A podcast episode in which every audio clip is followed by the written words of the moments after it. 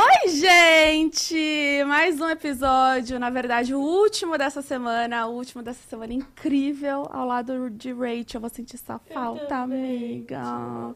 Também te amo, mas você vai, mas já já você volta, amiga. E você também vai pro Rio, né? Eu vou Tô pro Rio. esperando Porque... lá pra surfar. Gente, eu vou começar a surfar. Depois dessa semana, ainda mais depois do papo de hoje, com essas duas maravilhosas. Vai... Não tem como não surfar, amor. Não tem como. Vou ter que ir, tá? Gente, só pra relembrar vocês, pra vocês se inscreverem aqui no canal do Pode Delas. Tem outros canais também pra vocês se inscreverem, que a gente lota de conteúdo. E as nossas redes sociais, que é o Twitter, Pode Delas Podcast, é, o TikTok, o Instagram, tudo Pode Delas. É bem facinho, tá? Pra você seguir. Tem o Superchat, cinco perguntinhas e cinco publis. No final, a gente dá aquela lida pra vocês. E hoje estamos em dose tripla aqui, gente, nesse, nesse episódio, porque temos elas, né? Que já Temos já a elas gente apresenta. chamar. E temos quem mais, Bu? Corona! Ai, Corona! Corona, eu amo estar com vocês sempre. Inclusive, Corona tá com a gente no episódio de hoje. E também é a patrocinadora oficial da etapa aqui no Brasil, em Saquarema, que começa já já, amiga. Sexta, Sexta-feira. A janela é do dia 23 de junho até dia 1 de julho. Os melhores e melhores, quer dizer, as melhores e os melhores surfistas do mundo se encontram aqui no Brasil para essa etapa da competição. Então assistam, participem. Quem estiver pertinho, vai até Saquarema assistir ao vivo. Vai e ser tudo, é isso, né? vai ser tudo. E lá. Corona, amor, Corona sabe o que faz, né? Porque ela tem essa vibe, né? De natureza, de mar, de cachoeira, enfim. E ela é naturalmente refrescante e tem ingredientes 100% naturais, ou seja, Por tudo isso que a de gente bom. ama tanto. Inclusive, temos cupom pra vocês, gente. No App Zé Delivery, se você pedir sua corona lá, você tem 20% de desconto usando o nosso cupom Pode Delas, tudo junto, tá? Lembrando que é um pedido por CPF e também vai até dia 23, sexta-feira. Então, Então, caprichem aí, aproveitem. Beba com moderação. Beba com moderação e com limãozinho, porque não tem como, Com né? limãozinho é muito melhor, Não né? tem como, né, amiga? Limão é tudo nessa vida. Bom, agora chegou o momento de apresentar as nossas outras convidadas, que são surfistas, né? E também jornalistas incríveis. Elas têm um papel muito importante no surf brasileiro. São Com mesmo. vocês, Eu amo. Claudinha Gonçalves e Érica Prado. Bem-vindas! Obrigada, meninas. Prazer enorme estar aqui com vocês. Obrigada pelo convite. Bora conversar. Bora conversar. Ai, prazer, gente. Muito, muito bom ter esse espaço aqui e trocar um pouquinho com vocês sobre algo que a gente tanto ama, falar um pouquinho sobre surf feminino, sobre estilo de vida, sobre mulheres nesse elas ambiente. São, elas são essas figuras que empoderam outras mulheres. A gente vai falar muita coisa. Bu, elas são muito especiais. Sério, você Eu- já conhece ela? Eu conheci a Claudinha primeiro, eu acho. Foi, foi na Costa Rica? Foi. Conheci chique, gente. a Claudinha na Costa Costa Rica. Ou no Canadá? Não lembro. A vida do surfista é isso. né? A gente vai atrás de onda, a gente vai atrás de viagem com outras mulheres. E a Claudinha tem um projeto que a gente vai comentar sobre. Eu participei, conheci ela numa viagem. E a Érica eu conheci com Corona no passado, né? No Exato. campeonato a gente tava trabalhando juntas. É, no Brasil? Ah, em Saquarema É. também. Que legal. Gente, muito prazer em ter vocês aqui, sério. Essa semana tá sendo bem transformadora para mim, não só por entender o surf, né, e ver o- a importância que ele tem no, no esporte e o quanto ele está crescendo cada vez mais, mas entender também que não depende só da, da pessoa, do profissional em si, tem a natureza que envolve. Isso é, é muito lindo, é muito bonito. E eu fiquei encantada, assim, cada vez mais. Estou ficando, né, pelo, pelo surf. A gente tá entrando na mente da Bu. É, já bom, já tô aqui, bom. ó. já já Mas tô aqui. contem um pouquinho é, como é que começou o surf na vida de vocês. Quem começa? Pode começar. Bom, o surf entrou na minha vida, assim, eu costumo falar que foi uma, uma herança mesmo de família, porque eu comecei a surfar, eu tinha, sei lá, 13 anos, 3 anos de idade. Nossa, Então foi algo que realmente foi o estilo de vida que meu pai escolheu. Ele sempre foi surfista, ele era aviador também, então muito explorador. E a gente foi morar na Praia do Francês, em Maceió, e realmente era uma praia, não tinha mais nada. Então a nossa diversão era o surf, era realmente o nosso estilo de vida. E o tempo foi passando, eu sempre fui muito conectada com a natureza e, e principalmente com o mar. E essa brincadeira, essa diversão, é, eu depois é, tive a oportunidade de entender que poderia vir a ser a minha profissão. Porque eu comecei a competir, eu tinha 12 anos, com 15 eu me profissionalizei, então Gente. foi muito rápido. É, na nossa época, assim, não tinha divisão de modalidade, então com 15 anos, né, se eu quisesse realmente fazer com que o surf é, é, virasse a minha profissão, eu tinha que ingressar no circuito brasileiro, circuito mundial, e as portas se abriram, foi o que eu fiz, aí com 15 anos eu me tornei profissional, com 19 eu ingressei no circuito mundial, Aí participei aí pelo menos 20, 21 anos de competição, a minha vida inteira foi competir, viajar o mundo representando o Brasil. Aí depois eu entrei no universo das ondas gigantes. É, paralelamente fiz faculdade de jornalismo, porque também sabia que a carreira de atleta é muito curta. Então eu queria ter já um plano B, sempre gostei de me comunicar. Falei, bom, vamos fazendo as duas coisas ao mesmo tempo. E ah, hoje eu estou aqui, é, eu sei o papel né, que a gente tem dentro desse universo do surf feminino, tanto como surfista, ex-surfista profissional, hoje como comunicadora. Hoje eu trabalho como comentarista especializada na Globo, então eu faço é, toda a transmissão do circuito mundial no Sport TV e fico muito orgulhosa de ser uma voz feminina ali, falando de algo que ainda é um universo bem masculino, mas que eu tenho qualificação, eu tenho propriedade e me sinto assim num lugar muito privilegiado de poder falar e ser uma voz de todas. Gente, uma autobiografia aqui rapidinho. Dois minutos. dois minutos. Perfeita. eu amei. Nossa, eu geralmente quando vou contar a minha história de uma. Gaguejada, eu vai entro, aí eu é o TDA, né? É o A gente começa a falar, ai, lembra, não sei o que aconteceu.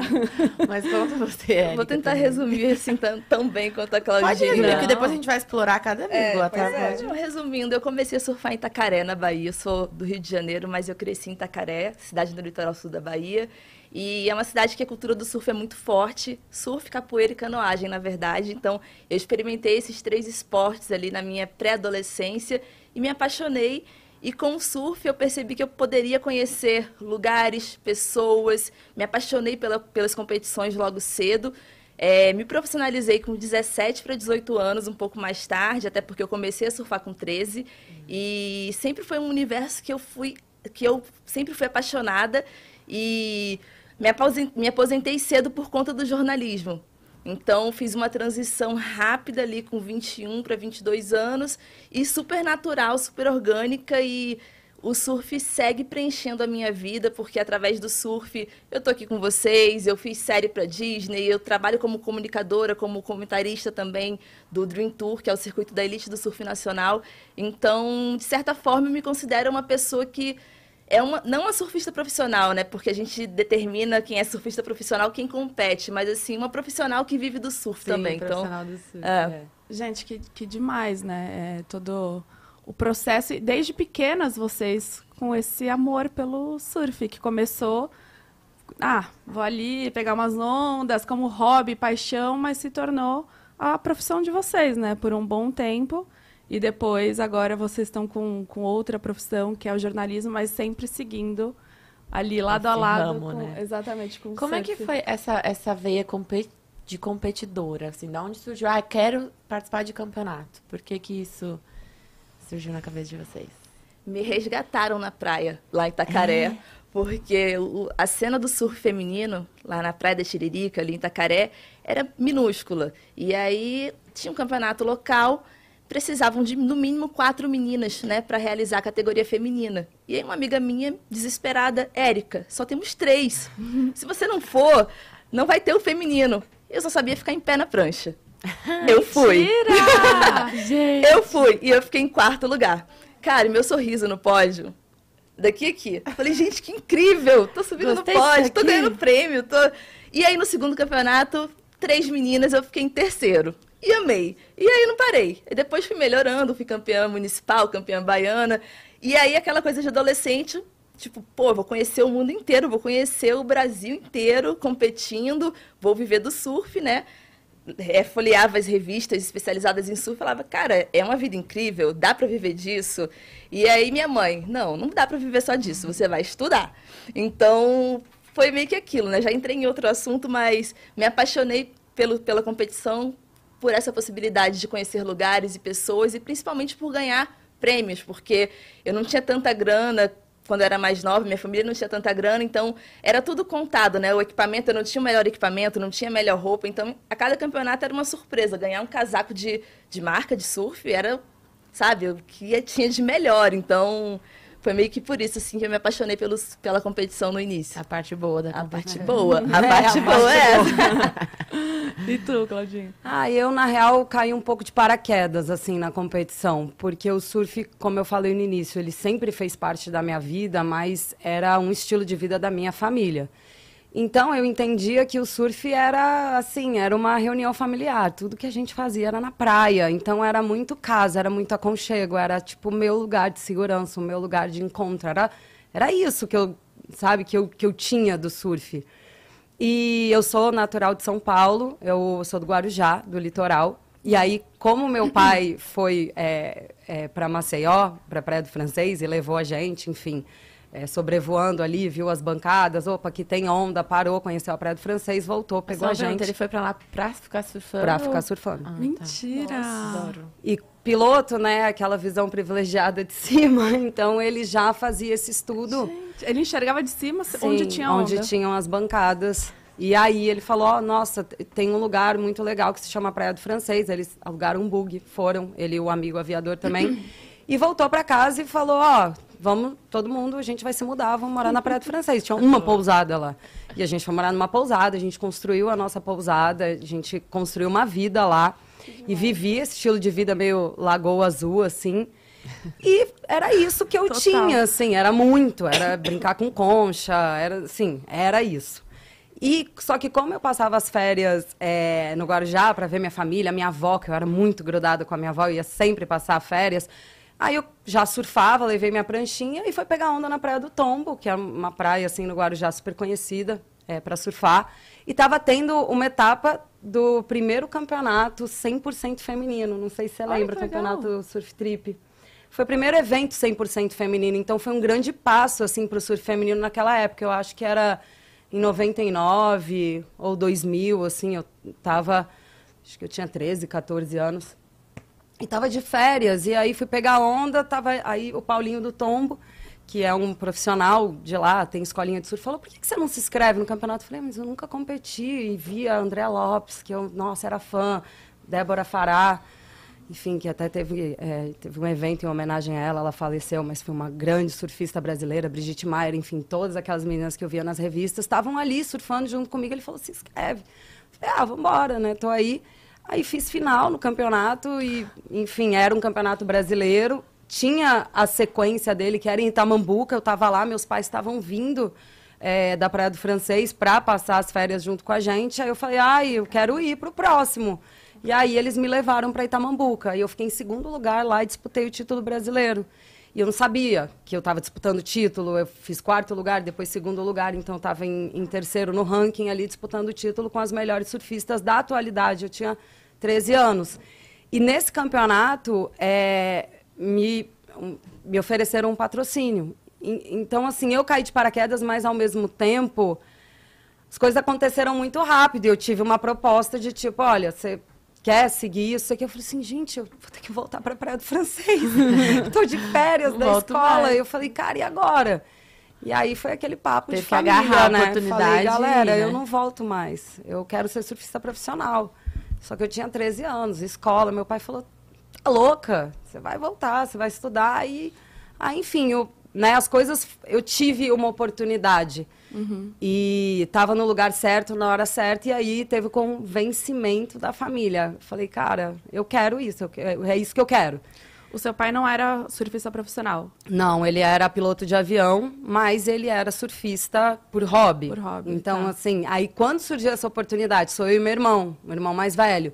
E aí a menina mais nova falar, eu quero ser surfista profissional, eu sei o que eu quero da vida, pra ele foi assim. Ele nem esperava. Foi. Foi Mas muito isso você tinha quantos anos, Claudinha? Tinha 13. E você foi fazer faculdade com quantos anos? Fui fazer faculdade com 23. Então você ficou um tempo aí só. Fiquei, porque aí a história foi, como é que eu vou convencer a minha família disso, né? Eu tinha que morar com a minha avó no Guarujá. Era o único jeito. Isso aí eu já sabia que estava garantido, porque a minha avó, assim, era meu fechamento. E aí eu tive que convencer meu pai, e ele falou, não, você vai estudar. E nessa época tinha um circuito muito forte na, na minha cidade, que era o circuito colegial. Então você tinha que ir bem na escola. Se você ganhasse o circuito, você ganhava bolsa na melhor escola da cidade. E os meus amigos, eles todos já eram bolsistas. Eu falei, hum, ah, esse é meu caminho. Mas era circuito do quê? De surf? Era um circuito de surf, o circuito de surf colegial da Baixada Ah, Santista. tá. Então, eles, é, é, eles davam a bolsa escolar para quem ganhava o circuito. Aí eu fui lá e me inscrevi no colegial. Me inscrevi, primeiro fui na escola, eu fui na escola com 13 anos. Dependente. Fui na escola de bicicleta e falei, ah, então, quero migrar, né, para cá. Eu sou, tô morando em Maceió, mas eu vou competir. Vi que os meninos têm bolsa, eu quero ter uma oportunidade. Vi que vai ter no calendário o colegial e eu quero, eu quero participar. E aí eu ganhei. E aí eu fui lá cobrar minha bolsa. Me dá também. E aí conseguiu? Consegui a bolsa escolar na melhor escola da cidade. Assim, é, eu fiz a minha parte também. Eu sabia que eu precisava estudar, precisava Qual era? cumprir. Desculpa. Dom Domênico. Eu estudei no Dom Mentira! Que ano? Eu morei lá 2013, 2014. Não, não, não. Olha aí. 2009. Eu morei no Guarujá dois anos. Minha avó morava lá também. Eu morei com a minha avó. Olha aí, olha aí, eu falei, a gente tem bastante coisa em comum. Gente, que loucura! Calma, e aí esse campeonato que você participou era só de mulher ou era Na- misto? Não, mas aí é, tinham as duas categorias, mas são separadas. Ah, e tá. aí eu competi a categoria feminina no colegial. E aí eu fui campeã da categoria. Só que na época tinham poucas meninas, principalmente que, que estavam estudando em escolas particulares. E como os meninos tinham bolsa, eu, na verdade, eu fui a primeira a, a ganhar e reivindicar a minha bolsa, porque a escola não me ofereceu a bolsa. Eu fui lá e fui cobrar. Porque eu falei, os meninos, eles, todos os meninos que são campeões, eles têm a bolsa. Então eu tenho o mesmo direito. E Eu conseguiu? Consegui. Tipo, assim, e aí no- eu. no- É. um aí papo, com uma menina de 13 anos. imagina, É, já. batendo ali, ó. É, aí eu Já voltei e falei pro meu pai, olha, tá resolvido, a escola não precisa pagar mais. tá tudo resolvido. Tá tudo Eu vou ficar resolvido. por aqui. Vou ficar com a avó aqui. E eu morei com a minha avó até 21 anos, assim. É, é, até a faculdade, quando eu ingressei, ainda morava em Guarujá. Gente, que, que demais, Você né? fez faculdade em Santos? Não, no Guarujá não, na época. Guarujá? Ah. E você, Érica, você fez onde? Fiz no Rio de Janeiro. Rio mesmo? Ah, você voltou pro Rio, né? Voltei Uma- pro Rio. Quando que foi isso? Eu voltei pro Rio com 18 anos, é, nessa negociação com a minha mãe também, com o estudo e o surf. Ela não queria deixar eu me mudar pro Rio para surfar, né? Aí eu falei, mãe, seguinte, eu, me- eu terminei a escola com 16 para 17. Falei, deixa eu ficar um ano sem estudar, só me dedicando à competição e depois eu começo a faculdade. Ela, beleza, combinado. E aí eu tenho uma família parte- por parte de pai que mora no Rio. Aí eu fui morar com a minha tia, mais velha, super me acolheu, uma mãezona. E aí fiquei um ano competindo. Isso na Bahia ainda? Itacaré? Não, Não, no eu Rio, vou- já no Rio. Ah, a já tia no no Rio. Rio, É, Ah, com a tia tá. no Rio. Fiquei um, é, esse primeiro ano só competindo. Entendi. Morava na Zona Sul, ia treinar na Zona Oeste, aquela correria e tal. E com- ingressei na faculdade de jornalismo, com, 18, com 19. Mas você escolheu o jornalismo ou era tipo, ah, vai, vai ser esse, assim? Cara, no início eu não queria fazer faculdade. Na verdade, eu queria ser surfista profissional e ponto. E aí minha mãe me convenceu e falou, Érica, é importante você ter esse plano B tal. E eu falei, pô, beleza, eu fui tão boa aluna na escola, como é, né? Quatro anos passa rapidinho. Cogitei fazer educação física. Mas tem eu, tudo a ver também, tem ali, né? um Exato, eu fui nessa onda. Ah, você é professora de surf, você é personal. Aí depois eu falei, cara, eu odeio academia. A primeira vez que eu entrei na academia foi no ano passado. Eu falei, como é que eu vou fazer educação física? Você não Não vai, dar amor, certo. né? Eu falei, cara, não vai dar certo. Então eu vou fazer jornalismo, porque eu sou comunicativa, tal, aquela coisa. E aí deu super certo, porque a faculdade de jornalismo você aprende ali, né? Rádio, é TV, é impresso, é, tipo, tem muitas possibilidades. Então, eu me encontrei e foi muito natural, porque ao mesmo tempo que eu fui me apaixonando pelo jornalismo, eu vi que eu não tinha tanto talento para ficar dando murro em ponta de faca no surf. Porque era de Jura? Juro. Assim, tem excelentes surfistas. Na minha geração, eu era uma, uma boa surfista. Eu não era a top 5 do circuito, a Claudinha fez parte dessa época também. Então, assim, eu tive consciência disso. Falei, cara, beleza, eu fiz parte da, da elite do surf nacional, que na época era Super Surf, durante um ano. Participei do circuito, não tinha patrocínio. Eu investi a minha premiação no evento seguinte. Dormia em rodoviária para economizar diária em pousada. Deixava de almoçar para ter grana para jantar. Então, a minha vida de surfista profissional era esse perrengue. Eu não tinha patrocínio, nunca tive patrocínio de uma marca de surfwear, por exemplo. E aí, a minha vida como jornalista, eu comecei a trabalhar, estagiar num canal de TV especializado em surf, e a minha vida como jornalista especializada em surf era ficar numa pousada paga pelo evento na frente da praia. Tá, Era outras coisas. Bem melhor, Era, né? eu falei, pô, pera aí, que tá melhor. Tá eu, vou pro, mais. eu vou pro evento com tudo pago. Eu não tenho a pressão da competição, porque eu não era tão boa competidora, assim, eu ficava muito nervosa. Então, fui botando na balança, as contas foram chegando, e eu falei, cara, eu vou optar pelo jornalismo, já estou empregada e tal. E quando eu, fiz, quando eu tomei essa decisão, em 2011, no ano seguinte, o circuito brasileiro acabou. E a gente teve um hiato de quatro anos sem circuito. Então eu vi várias amigas ficarem desempregadas, Calma. porque não tinham plano B. Nossa, foi essa hora quando? você falou graça. Isso em 2011. 2000... Acabou como, gente? Tipo, como assim? Acabou? Acabou. Não tinha patrocínio. A crise pegou o mundo do surf, não vai É, ter circuito. Foi não tipo vai ter isso. circuito. Mas mais pro feminino? Ou no Foi- geral? Foi geral Foi geral, anos. mas né, o carro-chefe é o feminino. Ainda é.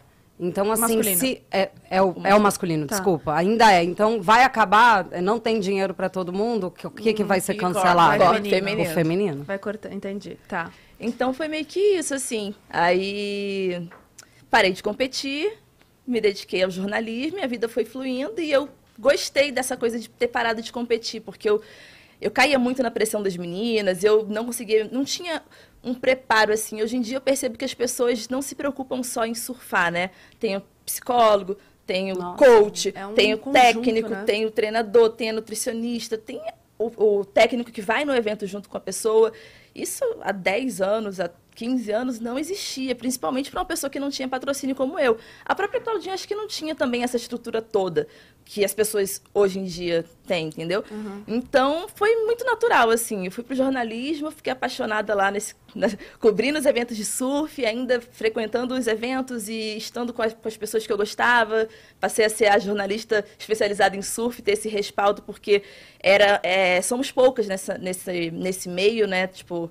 Então, foi muito bom, assim, foi muito natural. É, e porque você já foi. tinha, você já sabia lidar com o surf, com, com as, sei lá, as manobras, o nome das manobras, então é mais fácil entrar no, no jornalismo já tendo esse respaldo todo, né, da- do esporte.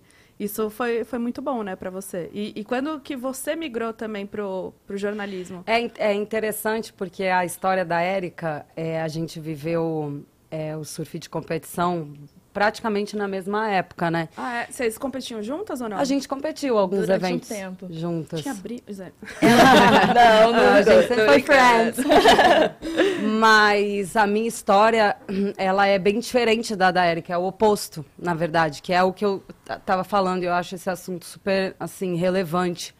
Porque, no meu caso, eu fui pro campeonato, eu fui bem, tinha um olheiro que me ofereceu um patrocínio. Não é natural, naquela época não era natural. Então, no meu segundo evento, despretensioso, eu, eu ganhei um patrocínio assim, ó, você quer? Caraca. Eu falei, putz, quero.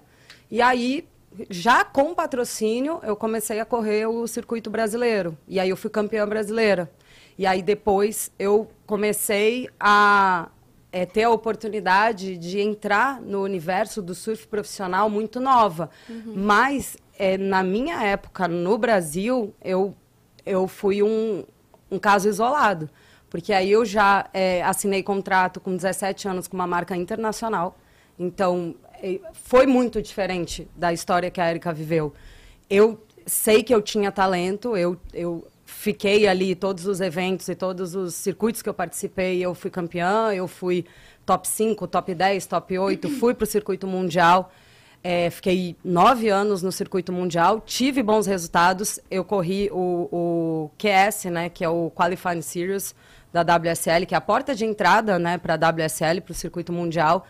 Eu não cheguei a me classificar, mas durante três anos consecutivos, assim, eu fiquei por uma vaga, por uma bateria, por uma nota, então estava ali muito perto de me, de, de me consagrar no que eu queria, que era ingressar no circuito mundial, mas eu tive muito apoio. Eu tive patrocinador melhor do meu país. Eu tive equipe técnica, eu tive equipe médica, eu tive equipe multidisciplinar. Eu viajava para todos os lugares do mundo com uma pessoa da marca me esperando, porque era uma multinacional. Então, tive a oportunidade de morar na Austrália aos 19 anos, antes de ingressar no circuito mundial. A marca me mandou para a Austrália para aprender a falar Caraca, inglês, gente. porque eu ia precisar. Só que não foi uma coisa assim, ah, eu vou lá. Não, a, a marca olhou para isso e falou: ó, antes de você iniciar no circuito mundial, a gente vai te mandar para a Austrália. Eu fiquei lá três meses estudando. Estudava das oito da manhã às três da tarde, né? Ali aquela, aquele integral. E eu tive todas as oportunidades. Eu tive. E assim, aí entra o aspecto é, do surf feminino, a sua aparência contar, é, você ser o estereótipo que a marca quer, porque além de você ser uma excelente atleta, você tem que cumprir um papel é, de modelo, de é, estar, estrelar as campanhas da marca. Então eu enquadrava também nesse outro aspecto. Então eu tinha excelentes resultados no circuito mundial, sabia me comunicar, sabia falar, tinha né, feito, é, é, tinha estudado, ingressei no circuito mundial com tudo, tudo que um atleta precisa ter, eu tive. Então é um contraponto do que a Erika viveu na mesma época que eu, né, com e, e, não teve as mesmas oportunidades. Só que ela foi atrás do que a, porta que abriu para ela do jornalismo foi antes do que para mim, porque ela escolheu isso porque ela viu que para ela estava muito melhor pro lado do jornalismo do que do surf. Já o meu não, foi assim, ó, você quer estar tá aqui. E aí, quando eu tive todas essas oportunidades, sim, aí eu também tenho que falar do meu mérito, porque eu sempre fui muito determinada. Então, assim, a partir do momento que eu tive a oportunidade, eu fui de cabeça. Assim, a, a, minha vida sempre foi o surf. Sempre. Antes como um estilo de vida e depois que eu tive a oportunidade de me tornar profissional aos 15 anos, eu só fazia isso da minha vida em tempo integral e eu levei muito a sério. E eu fiz tudo. Tu, tudo que estava ao meu alcance, eu, eu, eu, eu batalhei, tipo assim, bastante para ter resultado, para ter sucesso e também para não é, entrar naquela, naquele aspecto de eu tenho patrocínio porque eu sou bonita. Eu tenho oportunidades porque eu tenho o estereótipo que se quer. Eu tenho, eu sei que eu tinha, mas eu também tinha muito talento. Mas então, você já enxergava isso ou só depois Era muito nítido. Era... Claro. Era muito nítido. E era nítido para todo mundo que fazia parte, tanto para quem tinha talento e não tinha oportunidade por conta disso, quanto para quem tinha oportunidade e, e eu sei que os patrocinadores e todas essas oportunidades que eu tive foi por causa dessa mescla. Só que a partir do momento que a oportunidade apareceu, eu também é, mostrei realmente o meu valor e o porquê eu estava ali. Porque eu não acredito que Sim. nada seja por acaso. E eu sei o quanto eu, eu batalhei, o quanto eu era merecedora daquilo, mas muitas vezes eu me perguntava. Porque entre a gente, entre as amigas, assim, ah, para você é muito fácil. Entendeu? E eu falava, pô, peraí. Não me descredibiliza também. Eu também tenho. Eu também tenho esse talento, eu também tô aqui. Então, assim, a competição em si é, não vai ser uma menina bonitinha que vai ganhar. Você vai ter que ganhar na bateria. Mas o meu caminho, sim, ele foi mais fácil. Cara, nossa, mas calma, que agora deu pano para muita pergunta. Porque é. uma das. Eu, eu não sei se eu faço todas de uma vez. Não, vai, vai, taca ali. Eu quero saber muitas coisas. Tipo, primeiro eu quero saber, isso já me linkou com o seu projeto, né? Que é o Surfistas Negras. Que, que já te coloca também nessa, nessa. Queria que você explicasse um pouquinho, porque eu acho que é. Vocês duas têm isso em comum, né? De tipo assim.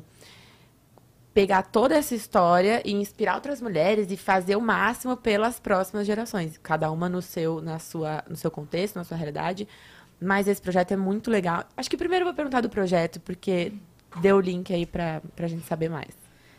Então, o movimento Surfistas Negras surgiu oficialmente em 2019 por conta desse questionamento e desse entendimento que eu tive já tarde sobre essa estrutura da nossa sociedade que é racista e que isso também refletia no surf. Então, eu passei anos da minha vida surfando sem patrocínio e vendo é, outras meninas parecidas comigo, e meninas nordestinas que surfavam pra caramba e também não tinham patrocínio, passavam por dificuldades. Eu falava, pô, por quê? Falta de sorte e tal. E depois eu comecei a entender. Ah, não, faz, não é o padrão. Ah, não é, não vai ser modelo da marca. As marcas naquela época era isso que a Claudinha falou, precisa ser modelo e surfista, tal. E aí eu comecei a entender, né, fui tendo meu letramento, estudando, eu percebi que era o racismo. Eu falei, cara, principalmente o racismo. E o, o universo, a galera do surf não fala sobre isso. Então, eu comecei a me encorajar nos últimos anos, né? E movimentos como Surf Feminino Sim, que eu e a Claudinha fazíamos parte juntas, que era um movimento feminista de surf para lutar pelos direitos das meninas, por campeonatos, numa época que teve o hiato do, dos eventos. É, eu comecei a perceber que a gente precisava falar sobre o que incomodava a gente. A gente precisava questionar por que, que, por que, que não tem o feminino no evento. E aí eu vi que chegou um momento que estava todo mundo questionando e falando e se empoderando entre as mulheres, né? Muitos movimentos de surf feminino surgindo tal. Só que eram movimentos brancos. Todos os movimentos, não era, não era exceção de um. Qualquer movimento de surf feminino que você abrir o Instagram agora para ver uma viagem internacional, você vai ver uma foto com 10, 15 meninas brancas.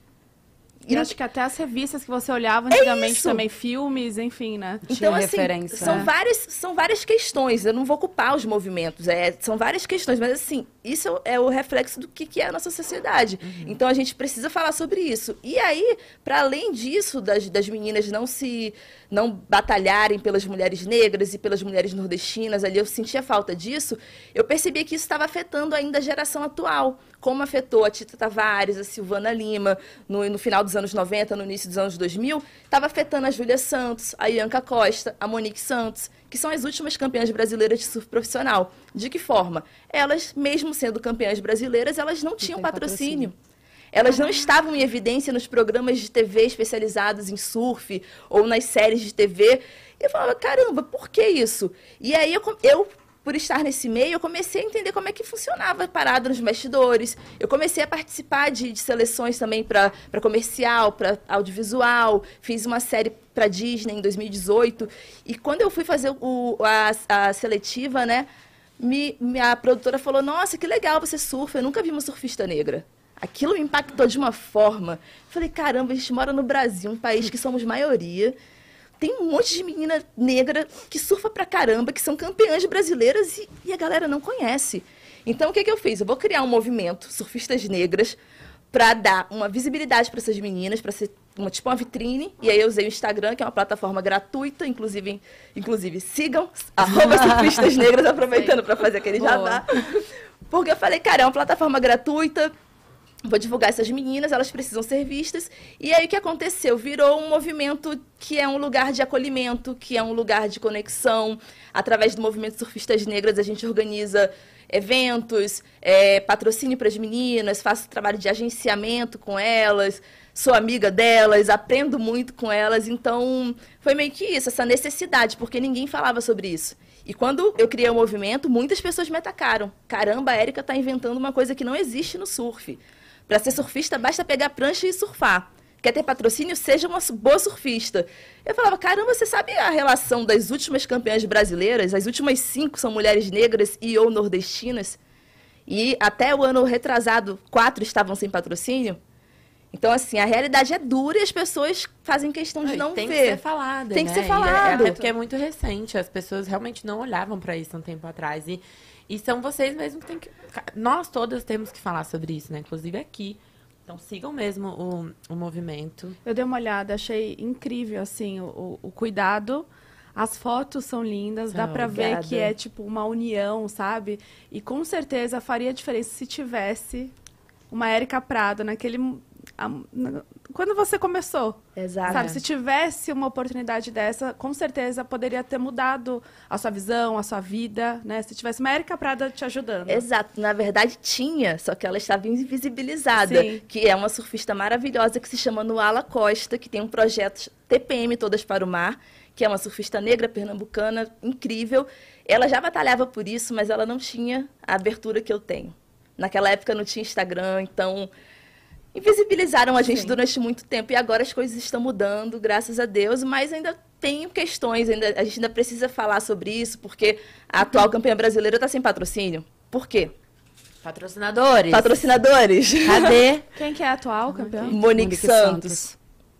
Sabe, uma mulher negra, nordestina, inteligentíssima, bonita, surfa pra caramba, campeã brasileira e tá sem patrocínio. Nossa. Não pode. Difícil, né? É difícil. É, é complicado. Essa é a né? realidade.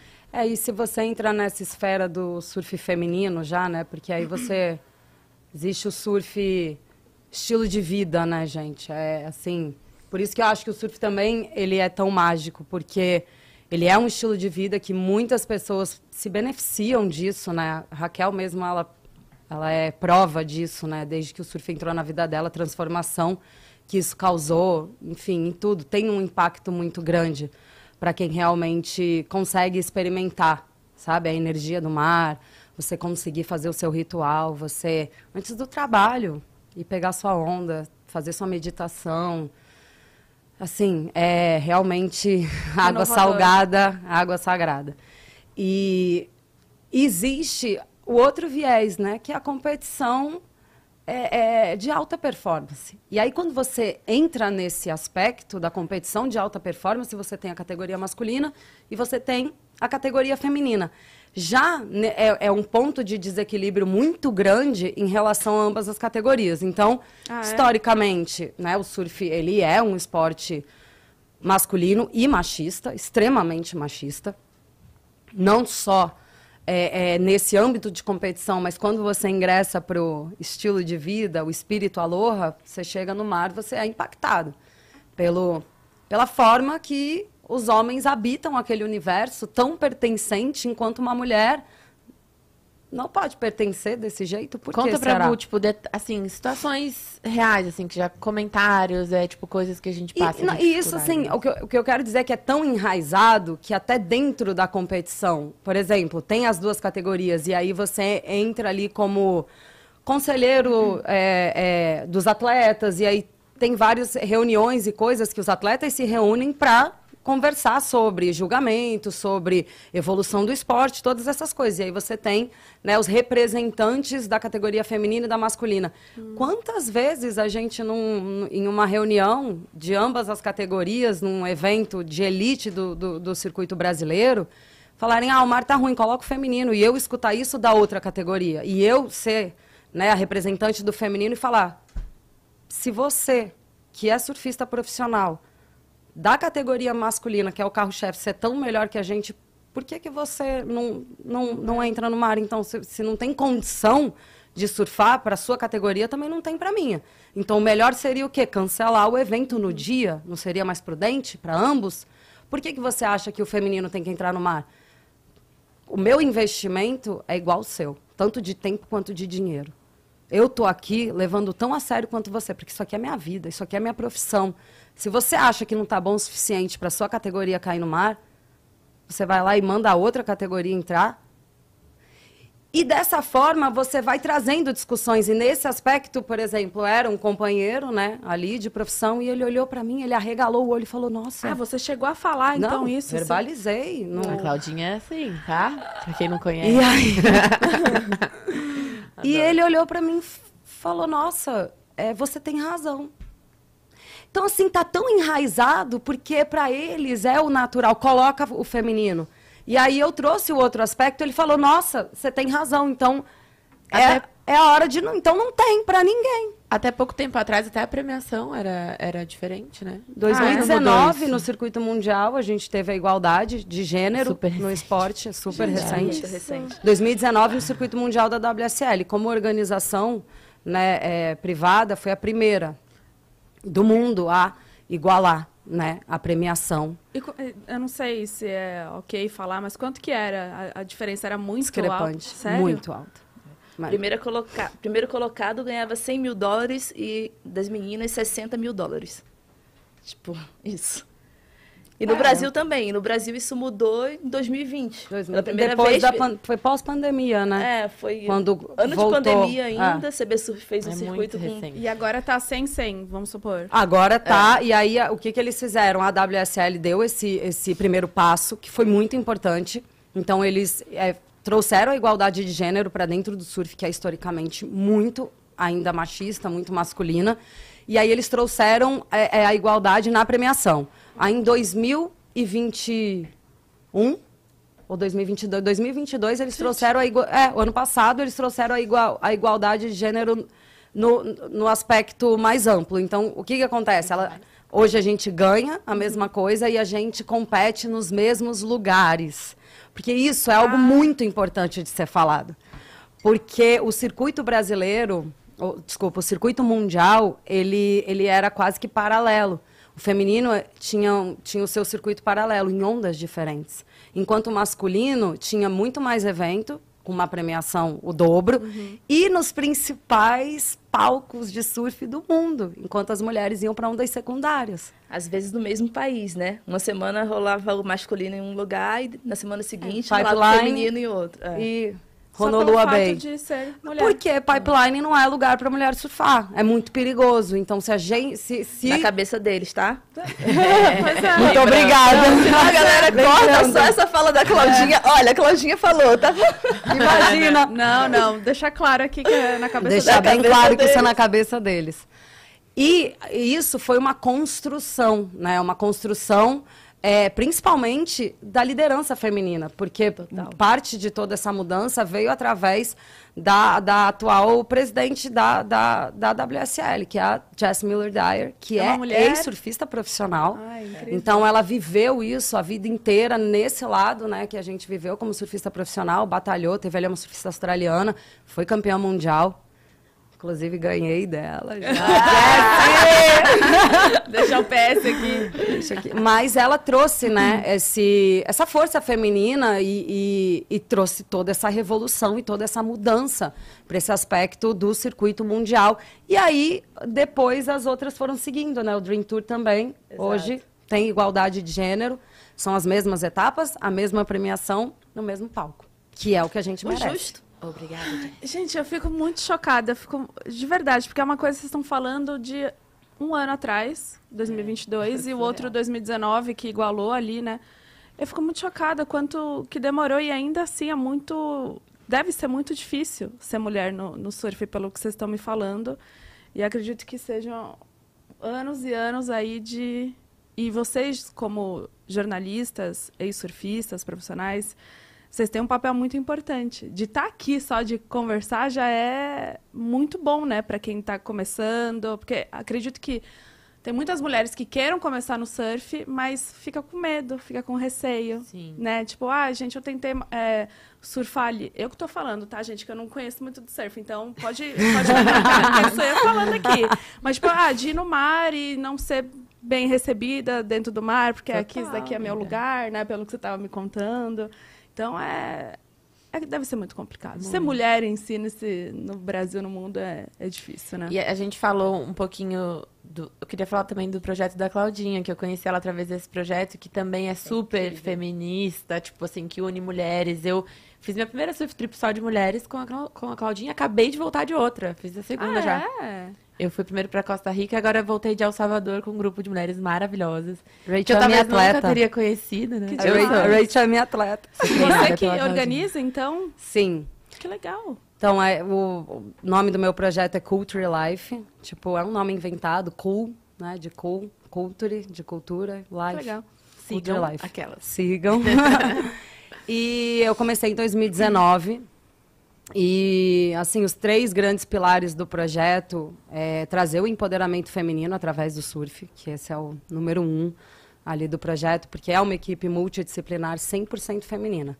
Então, eu só trabalho com mulheres, eu só recebo mulheres. Então, a equipe toda também, só mulher? Tipo, só. fotógrafa, preparadora todo física, mundo. todo mundo. Então, assim, é o contraponto, né, do, de tudo que eu vivi dentro do meu universo tão masculino, e trazer o fortalecimento feminino dentro desse mesmo universo e empoderar as mulheres então. através da ferramenta que eu tenho, né, que é o surf, que é o que eu sei fazer, o que eu amo fazer. E também a gente tem a parte de sustentabilidade e a inclusão social. Então eu trabalho esses três pilares dentro do projeto. Eu comecei em 2019 e a gente promove experiências de surf. Então assim, a gente não é uma escola de surf mas a gente recebe desde o nível 1 até surfistas profissionais. Então, ah, quero aprender a surfar. Você pode vir no nosso projeto. Só que você não, você não vai entrar num projeto que é uma escola de surf. Você vai ter uma experiência real com uma Imersiva. surfista profissional uhum. e com todas as outras é, mulheres da minha equipe, que é uma equipe enorme. Hoje eu trabalho com mais de 10 mulheres. Então, Todas cada... brasileiras? Olha, assim, a princípio sim, mas como a gente viaja é, para vários lugares do mundo e a inclusão está muito dentro desse aspecto para mim, então se eu vou para algum lugar fora do Brasil e eu tenho a oportunidade de trazer uma mulher de lá, é isso que eu quero. Ah, legal. Nem sempre acontece, porque às vezes você não encontra, porque não é tão fácil assim você ter uma educadora física, mulher específica para o surf, uma fotógrafa, uma filmmaker, né? Essa parte da medicina esportiva também que a gente traz bastante. Então é uma clínica multidisciplinar que a gente tem toda essa base que eu tive como surfista profissional e que eu passo adiante para mulheres que não necessariamente precisam é, é, almejar ser uma surfista profissional, mas quer praticar e quer ter a vivência de uma surfista profissional. Legal. Então esse é, é o foco assim do, do Culture Life é empoderar e encorajar mulheres através Já do surf. teve quantas surf, trip, surf trips, né? Surf fala? trips. Olha, é, todo ano a gente faz pelo menos duas internacionais e seis nacionais. Então eu faço pelo menos oito por ano. Você vai em todas? Eu vou em todas. Nada acontece sem mim. Sou um pouco centralizadora. Nada acontece. Que signo você é, Claudinha? Sou aquariana. Eu sempre pergunto o signo das pessoas. E você, Erika? Sagitário. Sagitário livre. As duas são, né? É. Tem esse espírito mais, mais livre. Você já foi em alguma Ainda não. A gente, A gente tá nunca fez, né? isso. A gente já tá conversando. Ainda não. Ia ser. Mas vai rolar. Eu quero ir. Quando, quando for junto, eu quero ir de novo.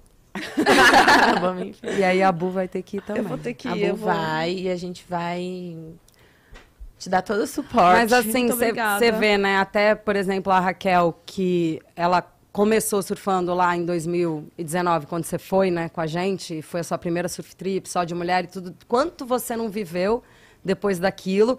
E o seu retorno, né, pra, nessa viagem que a gente fez agora em El Salvador, o quanto você já não. né, é, já foi como uma surfista mais experiente, né? Evoluir, né, Evoluiu pra caramba. Outro nível. já estava né, na, na surf trip, já sabendo tudo, como se posicionar, mas o quanto é importante você ter essa vivência com outras mulheres.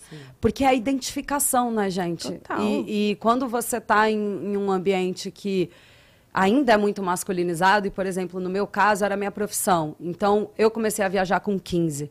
E na maior parte dos lugares que realmente eu fui, muitos, e na maioria dos mares, principalmente os que eu gostava, não tinha mulher mesmo surfando. Nem no Brasil e nem fora.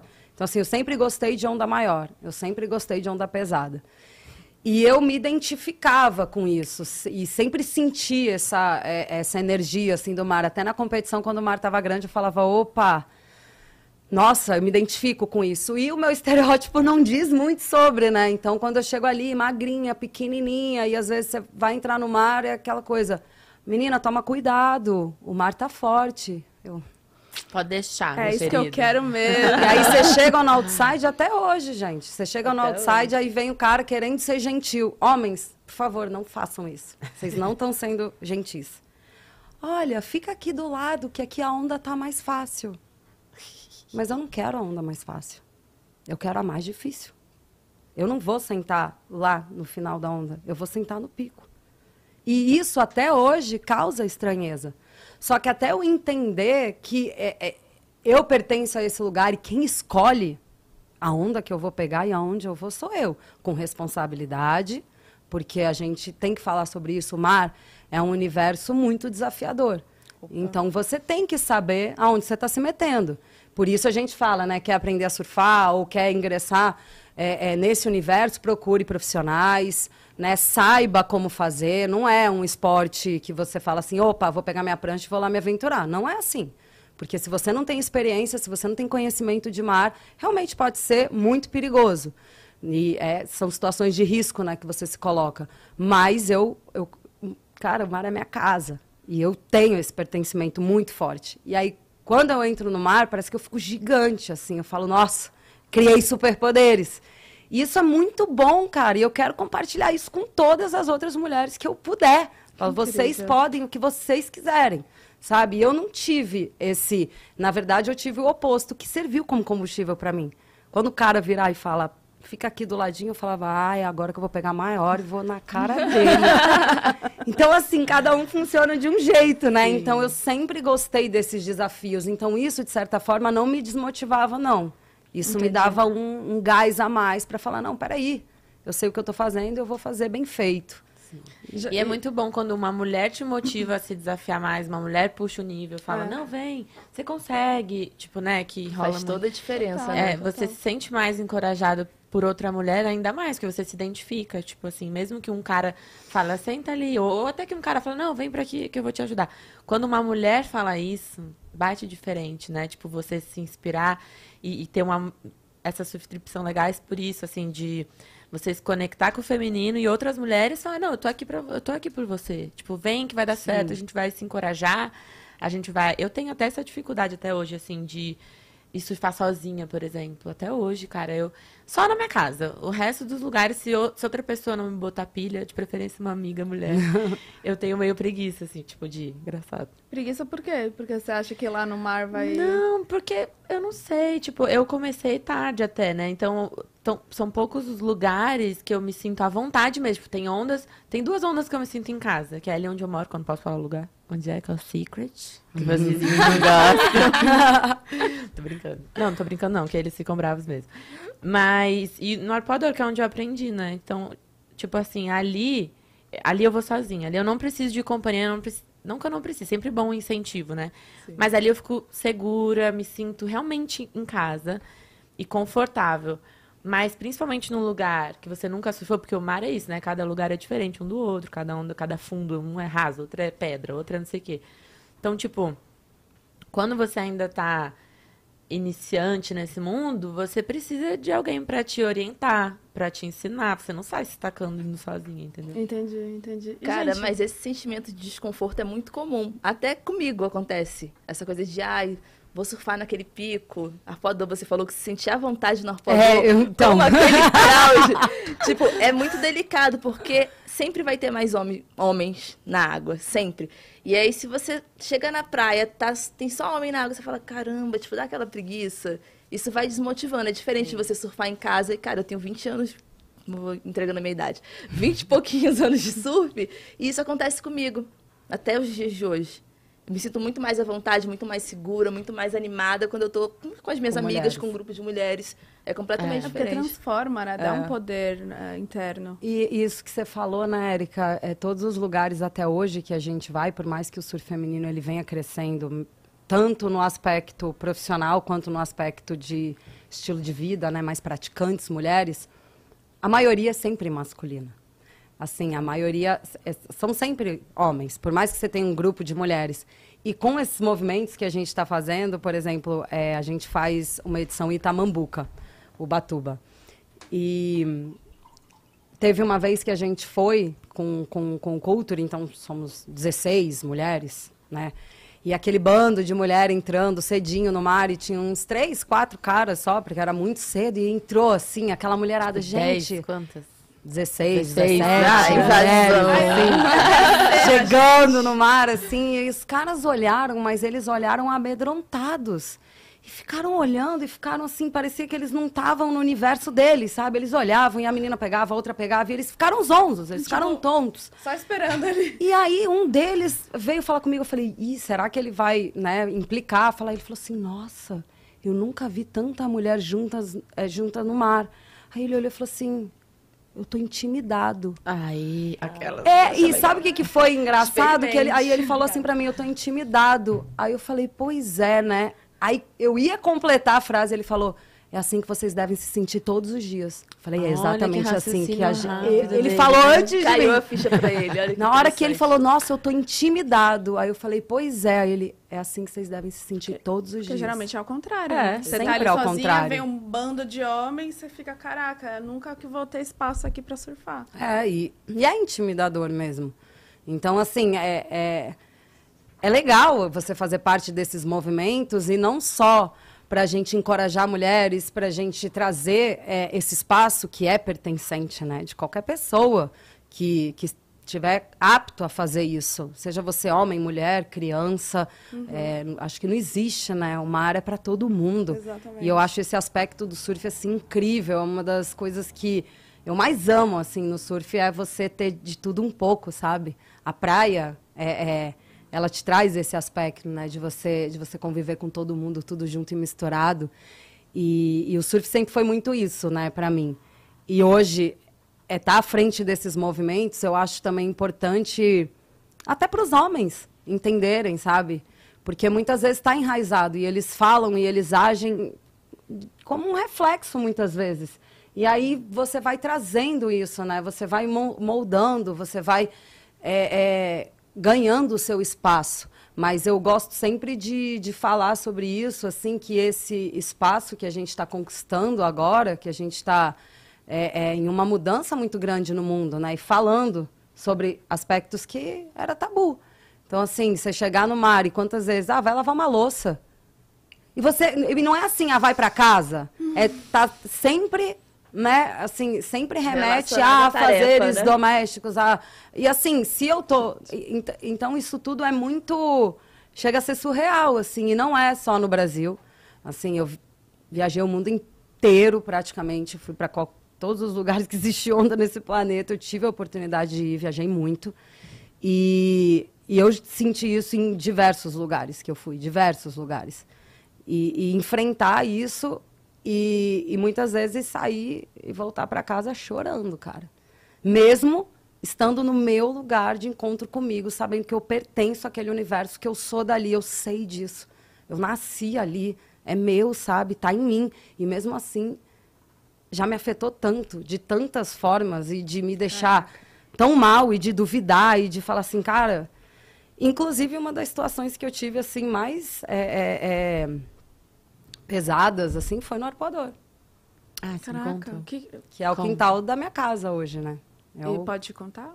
Posso, acho até importante falar. Por muito tempo eu fiquei calada até sobre esses aspectos, assim, porque a gente tem, né, o, o, isso que a Raquel falou, é o, é o estilo de vida e você se sentir acolhida em alguns lugares, mas existe uma ética, né, no surf. Então, assim, existe o, o, o localismo, que é algo muito legal de se falar, inclusive, porque o localismo ele é um movimento, né, original ali da cultura do surf lá da Polinésia, então muito praticado no Havaí. Eu admiro muito o localismo quando ele é empregado da forma correta. E para mim o que é o localismo? As pessoas que são locais de um lugar e elas cuidam daquele lugar e elas pertencem àquele lugar. Mas isso é muito além do que opa, sai da minha onda. Você tem contato com a comunidade, você sabe o que a comunidade necessita, você olha para a preservação da natureza, você conserva esse lugar, você entende as necessidades desse lugar, você defende. Ou você só está naquele lugar dizendo que você é local e aqui você não pode surfar. Isso para mim não é localismo. Isso para mim é terror psicológico. Então, assim, é muito diferente. Então, eu acho que o localismo ele é necessário, né, dessa forma, porque o, o, local ele vai cuidar da sua casa, né? Ele, ele vai botar ordem. E assim, eu, eu, eu acho que nesse aspecto é muito importante, mas o localismo que a gente mais percebe não é esse. É o localismo de alguém que se sente dono do mar e diz quem pode quem não pode surfar. Então isso é muito complicado. E eu sou uma surfista conhecida no Brasil, né, por toda a minha trajetória, e fui surfar no arpoador como qualquer outro lugar. Recente isso? Ou ah, você ainda era profissional? É, deve ter o quê? Uns cinco anos, mais ou menos. Eu estou morando no Rio há 10, né? Hoje eu moro em Ipanema. Já morava, então o, o meu local de prática com frequência estava é, sendo o arpoador. E um determinado dia, assim, foi é, é, isso, né? Você, eu estava ali no mar muito à vontade, pegando realmente muitas ondas, com respeito, conheço muito bem né, a ética e as regras da prática do free surf, então tem coisas que você não pode fazer, né? Ah, vou entrar na onda do outro, dar a volta, enfim, várias coisinhas que quem pratica sabe, né? Você tem que respeitar. E eu sempre fui essa pessoa. Eu, né, eu nasci nisso e eu, e eu prezo muito, né? Por isso, pelo respeito no mar. Porque o surf não é sobre, é, é sobre natureza, é sobre tudo isso. Enfim. E eu tive uma situação muito, muito, muito pesada, que eu fui ameaçada. E assim, foi horrível. Eu fiquei sem chão, porque eu fui xingada de todas as formas e você não poder revidar, né? Você, você se sentia, eu nunca me sentia assim tão vulnerável, tão frágil e tão assim oprimida. muito oprimida. E dentro de um lugar que não, não era para ter esse sentimento. E para mim foi bem pesado. Para mim, assim, me, me trouxe um, um trauma, um trauma psicológico, assim, que eu tive que trabalhar bastante. Eu fiquei bastante tempo sem ir lá. E eu tenho uma memória afetiva da Praia do Arpoador, que eu fui campeã brasileira naquele, naquela praia.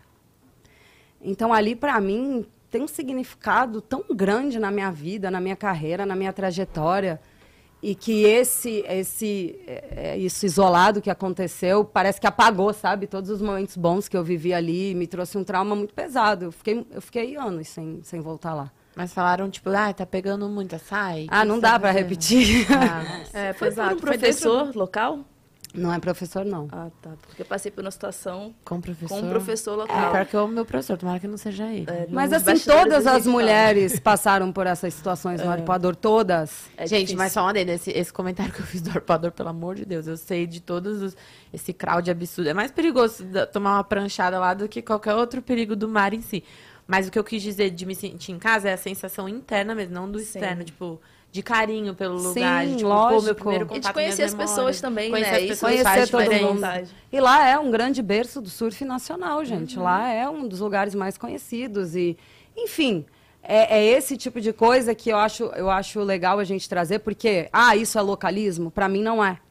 Então, é, eu, eu queria trazer até esse aspecto, né? Porque isso para mim não, não é, não é localismo, é você utilizar realmente de, de um poder, é, de um terror psicológico para poder é, é, afastar as pessoas que estão te incomodando. E mulher surfando melhor que homem incomoda muito. E, muito. Com, e com você, Erika, aconteceu uma parada semelhante assim também? É, no arpoador também. Eu dava aula de surf há pouco tempo atrás, até dois anos atrás, eu dava aula de surf particular. E aconteceu um acidente que um professor poderia ter evitado. O professor empurrou o aluno dele em cima da minha aluna. E aí eu questionei, eu falei, poxa, estamos todos aqui trabalhando e um cuidando do, do, aluno do outro, porque no arpador o crowd é absurdo, as pessoas ficam uma do ladinho da outra, assim, então a gente toma cuidado com o nosso aluno Entendi. e com o aluno do, do outro ali, porque tem muita gente aprendendo. E aí quando eu questionei, ele já levantou a voz e falou, você está embaixo, você está errada. E a gente estava voltando para o outside. E aí eu gelei assim, eu não sei de onde me veio coragem. E eu respondi firme, falei, cara, eu tô aqui fazendo. Ele falou, o que, que você está fazendo aqui? Tá, eu falei, eu tô aqui fazendo a mesma coisa que você. Estou trabalhando. Estou dando uma aula de surf. Então eu exijo respeito. Eu sempre te respeitei, exijo respeito.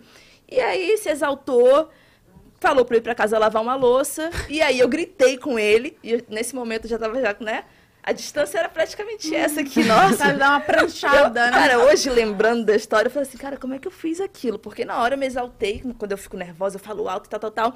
E ele, ah, se falar demais, vai tomar um tapa na orelha.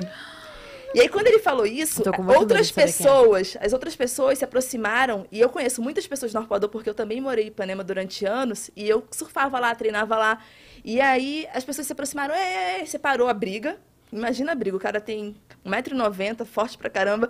Aí eu saí do mar assim, tremendo. A minha aula já tinha acabado, saí do mar tremendo. Horrível. Tinha uma viatura na, na, no calçadão e falei, vou denunciar esse machista agora, né? Encontrei um surfista profissional, amigo meu, no calçadão. Aí ele, Érica, o que, que aconteceu? Percebi um movimento, como é que você tá? Cara, eu desabei, comecei a chorar. Ele me abraçou, eu só precisava disso, né? Desse acolhimento. Aí eu contei para ele, ele falou, olha, não denuncia não porque não vai acontecer nada. Ele já fez isso com outras mulheres. Nossa. Ele já agrediu, inclusive, a mulher dele. Aí eu, caramba. É sempre com mulheres. Acontece sempre. E o cara tem uma escola de surf no Arpoador é um cara respeitado e, e, não vai parar de fazer, entendeu? E aí o que, que aconteceu comigo hoje, quando você falou do arpoador, eu falei, pô, não curto mais surfar tanto lá. É um trauma que ainda. Sim, tô... Um gatilho. É. Só a palavra já não dá. Não dá mais vontade de ir tanto. Eu adoro o lugar, tipo, mas só de lembrar dessa situação, do crowd, do que pode acontecer, já deu uma brochada. Melhor evitar, né? Melhor exato, evitar. Exato. E, e, é isso, né? A gente se esconde muito, porque é por conta do medo. A gente é. vai ficar com medo agora e forma esses gatilhos na nossa, na nossa cabeça. Isso vocês estão falando em relação quando vocês surfavam, né? Hoje, com o jornalismo, sendo mulher, né? Com, falando sobre o esporte, o surf, existe algum preconceito também? Vocês sentem isso? Essa diferença? No aspecto de ser comunicadora é, e é. falar sobre um assunto que é. ainda é, né? Olha, eu eu sinto que, assim, não acredito que no, no meu universo de trabalho, mas como você, é, você fala para o público, e existe ainda esse, esse aspecto sei lá, de repente, quem não conhece a gente, eu- hoje eu estou trabalhando com Sport TV, então amplia muito o meu público. Né? Uma coisa é você estar lá falando especificamente para um público de surf. Quando você entra né, na Globo, o Sport TV e o surf popularizou, né, após a Olimpíada e tudo mais, eu acho que ganhou é, muita força no Brasil por conta dos brasileiros estarem dominando o surf há, há alguns anos. É, a gente ganhou um público muito novo. A gente ganhou um público que, de repente, migrou do futebol e agora está acompanhando o surf, porque o Brasil é, tem, eu acho que isso culturalmente, né, de querer é, acompanhar os brasileiros que estão indo bem, seja o esporte que for, e o esporte da vez no Brasil é o surf. E eu hoje ocupando esse espaço de única mulher comentarista de surf né, no Sport TV, no circuito mundial, é, eu, eu, eu passo por algumas coisas é, de o que, que essa menina está falando. Tipo, não entende nada. Então, assim, é, não importa, ou, ou seja, é, eu ser mulher, não posso falar com propriedade de um esporte tão masculino. Né? Que, ou seja, eu sou comentarista especializada em surf porque é, eu, tenho, é, é, eu tenho qualificação para isso dos dois lados, né? Uhum. Eu sou jornalista e eu sou surfista aham. profissional. Então, não, não tenho como ser descredibilizada. E eu sinto isso, sim, ainda mais muito pelo público que eu acho que ainda não não entende muito bem de surf e de repente ou pode até entender e o surf ele é subjetivo, ele sempre vai ser e a gente vai ter opiniões diversas e tá tudo bem. Só que eu não vou deixar de expor a minha opinião se ela for diferente do que o que o cara ali tá falando porque eu sou uma mulher, então eu vou trazer um contraponto, eu vou trazer uma opinião distinta, só que eu sou mulher, quem é que vai estar errada na situação? E eu trago, trago bastante o meu ponto de vista, trago bastante, inclusive, o meu ponto de vista como ex-surfista profissional do circuito mundial e tudo que eu passei. Então, é algo que, assim, eu vivenciei, né? Eu não estudei essa parte, eu vivi na pele. Então, eu, né, é, esse aspecto eu, eu, eu gosto de trazer bastante, mas sim, eu sinto ainda um preconceito por eu estar ocupando essa posição e ser uma mulher. E com você acontece isso? Como que é? Concordo com a Claudinha, tudo. é isso, exatamente isso. Força, Mulheres, amiga. vamos, amiga.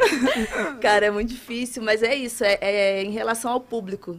Sempre em relação ao público, ainda mais agora é, com essa questão da- das transmissões ao vivo, né? Tem comentário no Twitter, tem comentário ali na- no YouTube, tá tudo aberto, né? As pessoas fazem perfis falsos e te esculhambam, te ameaçam e daí por aí, ladeira abaixo.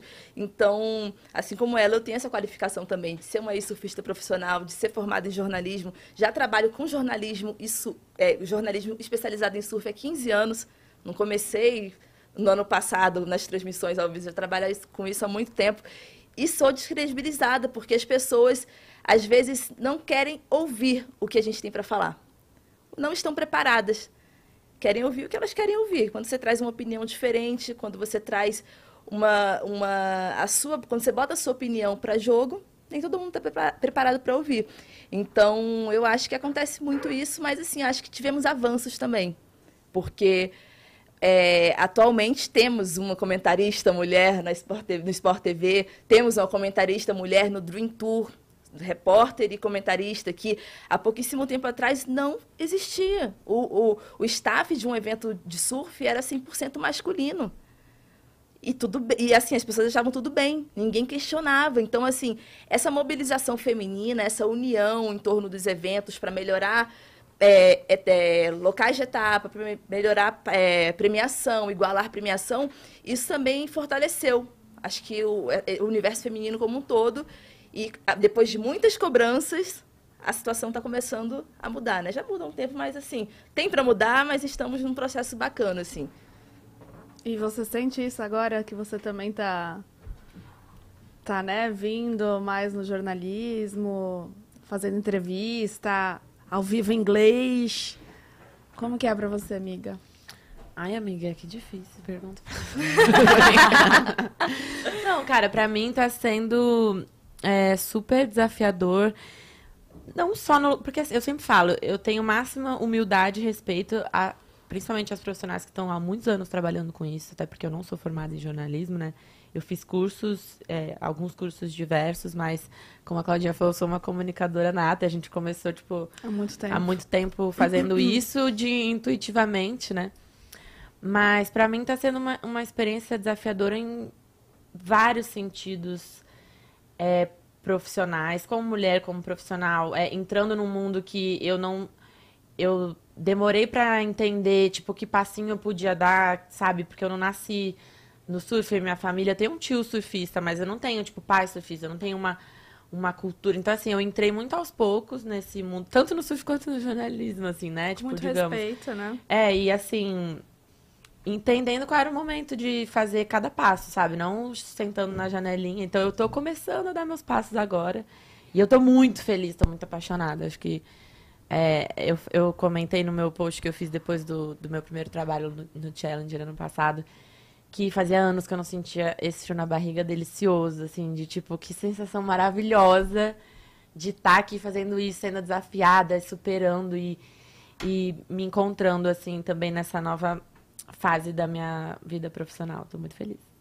E vocês vão se encontrar Ele tá na- arrasando, né? É, tem que, tem que deixar registrado que ela arrasa. Olha Ah. só. Vocês vão se encontrar agora na. WSL. A gente vai deve ir juntas para o aeroporto, se bobear, É. porque nosso voo é desse. E, Já, antes, já. e antes do trabalho, né? 5 da manhã na água. Aham, no Ah, passado é? a gente. É. Eu acabei não caindo, né? Mas a gente combinou de surfar juntas antes A gente surfou um dia sei, a gente antes, conseguiu. né? A gente Ah, é. conseguiu. E aí, no, no nascer do sol, quando a gente foi, tava o mar E a enorme, Claudinha foi trabalhar de cabelo molhado, Foi. não foi? Saiu do mar. Alguém ainda falou, você não vai secar o cabelo? Ela falou, não. Assim, Ela saiu gel. do mar e foi pra transmissão. Amo, amo. Gente, É sobre isso. Hoje né? vocês é, ainda têm, é, assim, todo dia, sei lá, vocês moram na praia, certo? Vocês falam, vocês vão todo dia surfar, ter esse minutinho de paz, de ou não não dá tempo nessa correria. Como que tá o surf hoje na vida de vocês? Ai, Deus, Boa essa é uma pergunta. pergunta que eu me faço todos os dias. Adoro. Olha, eu é, vou pouco, para ser sincera. Gostaria até de de estar mais conectada nesse meu dia a dia. Mas o que, que é pouco? É tipo. Duas Ai. vezes na semana? Às vezes nem isso, sabia? Porque assim, eu, eu sou mãe, né? Agora eu tenho uma filhinha, a Clarinha. Quantos anos ela tem? Tem três anos e quatro meses. Então, como eu já tenho uma carga horária de trabalho, assim, é, fora de casa, é, a mãe carrega uma culpa, gente. Então, assim, isso é inevitável. Eu acho que qualquer mãe é, vai entender o meu, o meu, o meu ponto. É, né, eu sou a mãe, eu sou a mulher, eu trabalho fora, eu trabalho viajando, então eu me ausento 10 dias. É, isso parte o meu coração, é uma decisão muito difícil todas as vezes que eu vou para o Culture, que eu levo as mulheres e eu vejo quanto é importante para minha vida, o quanto isso me move, o quanto isso faz parte da minha essência, de quem eu sou e quão melhor mãe eu volto. Porque eu me encontro em essência, mas ao mesmo tempo parte de mim fica ali, em casa, minha filha, o dia a dia dela, e eu tô fora, e aí eu falo com ela hoje, né? Assim, a gente se vê por vídeo, que isso também é um recurso que ajuda bastante. Mas ao mesmo tempo é aquilo, né? Ou isso ou aquilo. Então, eu fico muito dividida hoje, mas eu acho importante esse meu resgate também como é, profissional, porque depois você se torna mãe, é só mãe. Mãe, mãe, eu sou mãe, agora eu sou mãe. E aí, aos poucos, eu fui voltando a, a, a surfar através do projeto. E aí faço as transmissões, então já de janeiro a setembro eu trabalho no estúdio e os três primeiros meses é no fuso horário da Austrália, então eu vivo nesse fuso horário porque eu faço as transmissões na madrugada, então eu trabalho a madrugada inteira, eu volto para casa, eu chego sete da manhã, ela está acordando, eu tenho que dormir um pouquinho, então já fica assim bastante tempo com uma, com uma ausência que, que me dói um pouco, sabe? Eu fico dividida. E aí, quando eu tô em casa, é tipo. Cara, eu quero fazer tudo com ela. Eu quero, tipo, eu que vou dar o banho, eu que vou levar na praça, eu que vou levar pra natação, aproveitar. eu que vou. Então, eu fico. Só que eu vejo que é, que é uma compensação. Agora, lógico, eu pego praia toda semana, quase todos os dias, mas aí a gente vai pra praia em família. E se tem onda, lógico, o surfista não vai pra praia sem levar prancha, então tem sempre prancha. e aí vai, eu revezo com meu marido, porque ele também pega onda. Então a gente chega na praia e ele vai primeiro, eu fico ali, brinco um pouquinho, ele sai, eu vou. Então, é, rola sim, uma, mas é uma prática muito mais familiar hoje. Não assim, vou acordar às seis horas da manhã antes da minha filha acordar, vou lá pegar um e vou voltar. Eu quero ficar grudada na cama com ela, até ela abrir o olho e eu tô olhando para ela, assim. Sim. Bom dia, filha. Lindo. e aí, isso, assim, tá preenchendo bastante a minha vida, mas eu acho que, ao mesmo tempo, eu tô sentindo falta desse ritual, sabe? Diário. Eu sinto falta. É, é um capítulo da sua vida, É um né? capítulo. A maternidade demanda, né? E você surfou com até oito meses, é isso? Surfei. De até- gestação. Gente. Até- oito meses.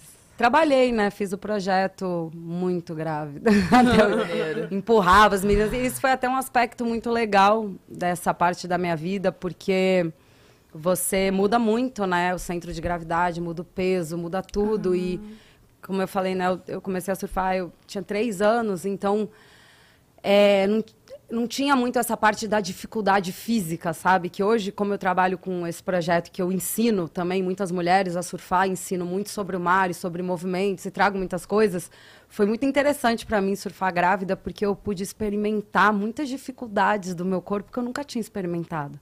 Porque eu sempre fui atleta, então aquilo para mim era muito natural, então Tipo eu tinha que Assim, por exemplo, ah, como é que eu faço? Eu não tenho força para remar. Eu falava, como você não tem força para remar? Você tem força para remar. Você tem dois braços, tem duas pernas, sei lá, fecha a perna, contrai o abdômen, vamos lá, braçada, tal. a gente Então, tinha barriga ali, não, não. então, aí eu tive que ir me moldando conforme a minha barriga foi crescendo. Eu fui ganhando peso, eu fui ficando com um corpo muito diferente do que eu sempre tive. Porque eu sempre fui magrinha, sempre sempre treinei muito, fui atleta a vida toda e eu treinava muito. Então eu tinha um corpo já com memória, né? É, é, física e também muita memória de, de um corpo de surfista. Então você, até eu vou usar uma palavra da Ana Catarina, é, quando você pratica muito esporte na água, você ganha né, essa aquacidade. Então eu tinha muita facilidade de me movimentar na água, porque eu aprendi tudo ali, né, desde muito pequena. Então, assim, o peso da barriga e o centro de gravidade, eu entender que, que tem pessoas que não é tão fácil quanto é para mim. Então a gravidez também me trouxe esse aspecto físico que eu nunca tinha experimentado. Na hora de fazer a passada, né, da perna de trás para frente, cara, tinha uma barriga ali, tinha um braço que não suportava mais o peso do meu corpo. Eu falava, meu, de não vou, barriga no meio do caminho. não vou conseguir passar a perna para frente. Aí Mas a o medo remar. de tomar caldo com a barriga. Nossa, mas eu tomava muito caldo, assim, muito. Mas é isso, né? Na água, um ambiente e até um aspecto legal de falar é que assim eu surfei até oito meses grávida, acompanhada, né, pelos Ah, meus sim. médicos e quando eu fiquei grávida, a primeira pessoa que eu liguei foi pro meu médico, Doc, que é meu médico desde os 12 anos, da, da Mar Azul, inclusive, que é né, meu médico do esporte. Falei, cara, tô grávida. Eu vou ter que parar de surfar. E agora, então, minha preocupação maior, assim, era tipo, ok, tô grávida, parou tudo, acabou. Acabou tudo que eu faço. Ele falou, oi? De jeito nenhum. Não acabou nada. Eu falei, eu posso surfar? Ele falou, você pode, não, você deve. É o momento mais especial da sua vida. É um momento, assim, que, que de maior transformação. E você vai parar de fazer o que você mais ama. Não faz sentido. Não teve nenhuma recomendação, tipo, ah, tantos meses não pode, no final não pode. Ele falou. No meu caso, nenhuma, porque ele falou, você, é, no meu caso, eu era surfista profissional. Então, assim, não era uma coisa que eu ia aprender a fazer grávida, que, Ah, não, tá. que aí sim não é recomendado. Ele falou, agora, lógico, não ia surfar. Ah, fui mudando de prancha, surfava mais na beirinha, procurava mares mais tranquilos. Então, eu fui me encaixando e me é, é, me conectando com uma nova fase da minha vida, mas eu consegui surfar, nossa, quase até nove meses. E aí, depois que eu não conseguia mais ficar em pé na prancha, eu lembro do dia que eu tava surfando, falei, ih, não dá mais. Aí, Aí eu respeitou. aí eu respeitei, porque realmente eu senti que não, não tava legal, já não tava legal. Falei, não, então acabou. Aí eu deixei a prancha e comecei a nadar, nadar, nadar, nadar. Até um dia antes da minha filha nascer, eu tava em São Conrado nadando. Adoro. Muito E ela tá, aquática. ela tá buscando o mar, assim? Como que é a Cara, relação a- dela com, com o mar? A Clarinha, ela tem uma relação é, é, de barriga, né? no mar. Então eu acho que ela se sente é, é muito familiar para ela, né? Como ela surfou muito na minha barriga e assim, é, cê, né? Ela tá envolvida com, com, com esse universo desde a barriga e também me vendo, né? Surfar, é, me vendo trabalhar com isso. Quando eu vou pro culto, ela fala: "Mãe, você vai viajar com as meninas?" Ela fala: "Ai, eu queria ir com você viajar." Aí eu falo: "Ai, filha, né, daqui a pouco você vai com a mamãe. Aí ela fala, mamãe, essa prancha aqui é a minha. Essa, ela escolhe, a gente, né, muita prancha em casa, ela escolhe, essa é a minha. Mamãe, hoje eu quero surfar. eu tento, é, eu tento não criar aquela grande expectativa e não fazer aquela coisa, né, de tipo, chegou na praia, vamos surfar, não, não, não. Eu fico um pouco receosa de tipo, eu quero muito que ela se sinta segura no mar. Para mim é o, assim, isso ela não vai ter escolha. A vida dela vai ser na praia. O estilo de vida dela, da minha família e esse meu, do meu marido, é isso que eu quero trazer para a vida dela até Continuar a herança, né? Exatamente. Então, eu, eu acho isso importante para a vida dela, principalmente nos dias de hoje, que a gente está muito conectado à internet, muita Total. tela, muita coisa. Então, o que eu puder trazer desse universo para ela, que é muito meu e que veio do meu pai, eu quero passar isso adiante. E não importa se vai ser com prancha, se vai ser sem prancha, o que, que ela vai fazer é uma decisão dela. Mas ela Ah, vai ter é uma bom. vida na natureza. Ela já surfou até em piscina de onda, Maureen. Eu nunca fui, a Clarinha já Que foi. demais. Esqueça. Ô, Eric, pra você, como que tá a sua relação com o surf? Você tá... Porque você falou que há dois anos atrás estava dando aula. Você ainda dá aula particular? Não, atualmente não dou aula, né? Lidero o projeto com as meninas, surfistas negras. E tô com uma relação bem tranquila, assim, com o surf hoje em dia, sem muita cobrança. Porque durante muito tempo foi aquela cobrança de, de ser uma competidora e de ter que treinar todos os dias em qualquer tipo de mar, qualquer tamanho de mar. Eu, diferente da Claudinha, sou uma pessoa maroleira, adoro uma onda pequena. Adoro. Então, assim, é, não tenho problema nenhum de falar sobre isso. E aí, que- qual é a questão hoje em dia? Eu me, me permito, né? Tô me permitindo experimentar outros esportes também. Ah, legal. Então, eu faço capoeira há 20 anos, junto com o surf, eu fui, fui fazendo capoeira, parei, parei, voltei, parei, voltei, mas assim, faço capoeira, surfo, faço futevôlei, experimentei um boxe. Então, assim, Aí, ó. Eu não me limitei só ao surf. Eu fiquei assim, ah, hoje não vai dar pra surfar, porque eu também moro perto de uma praia que não tem onda boa sempre, que é a Praia do Leme, ali em Copacabana. E aí aquilo, ai, vou ter tempo de ir até o recreio hoje, ou até a barra, pegar o carro, dirigir uma hora, voltar, aquela cobrança. Não, eu tenho que trabalhar. Sou autônoma, tenho meu escritório, preciso abrir a lojinha tal hora, então a cobrança é maior quando você também, né?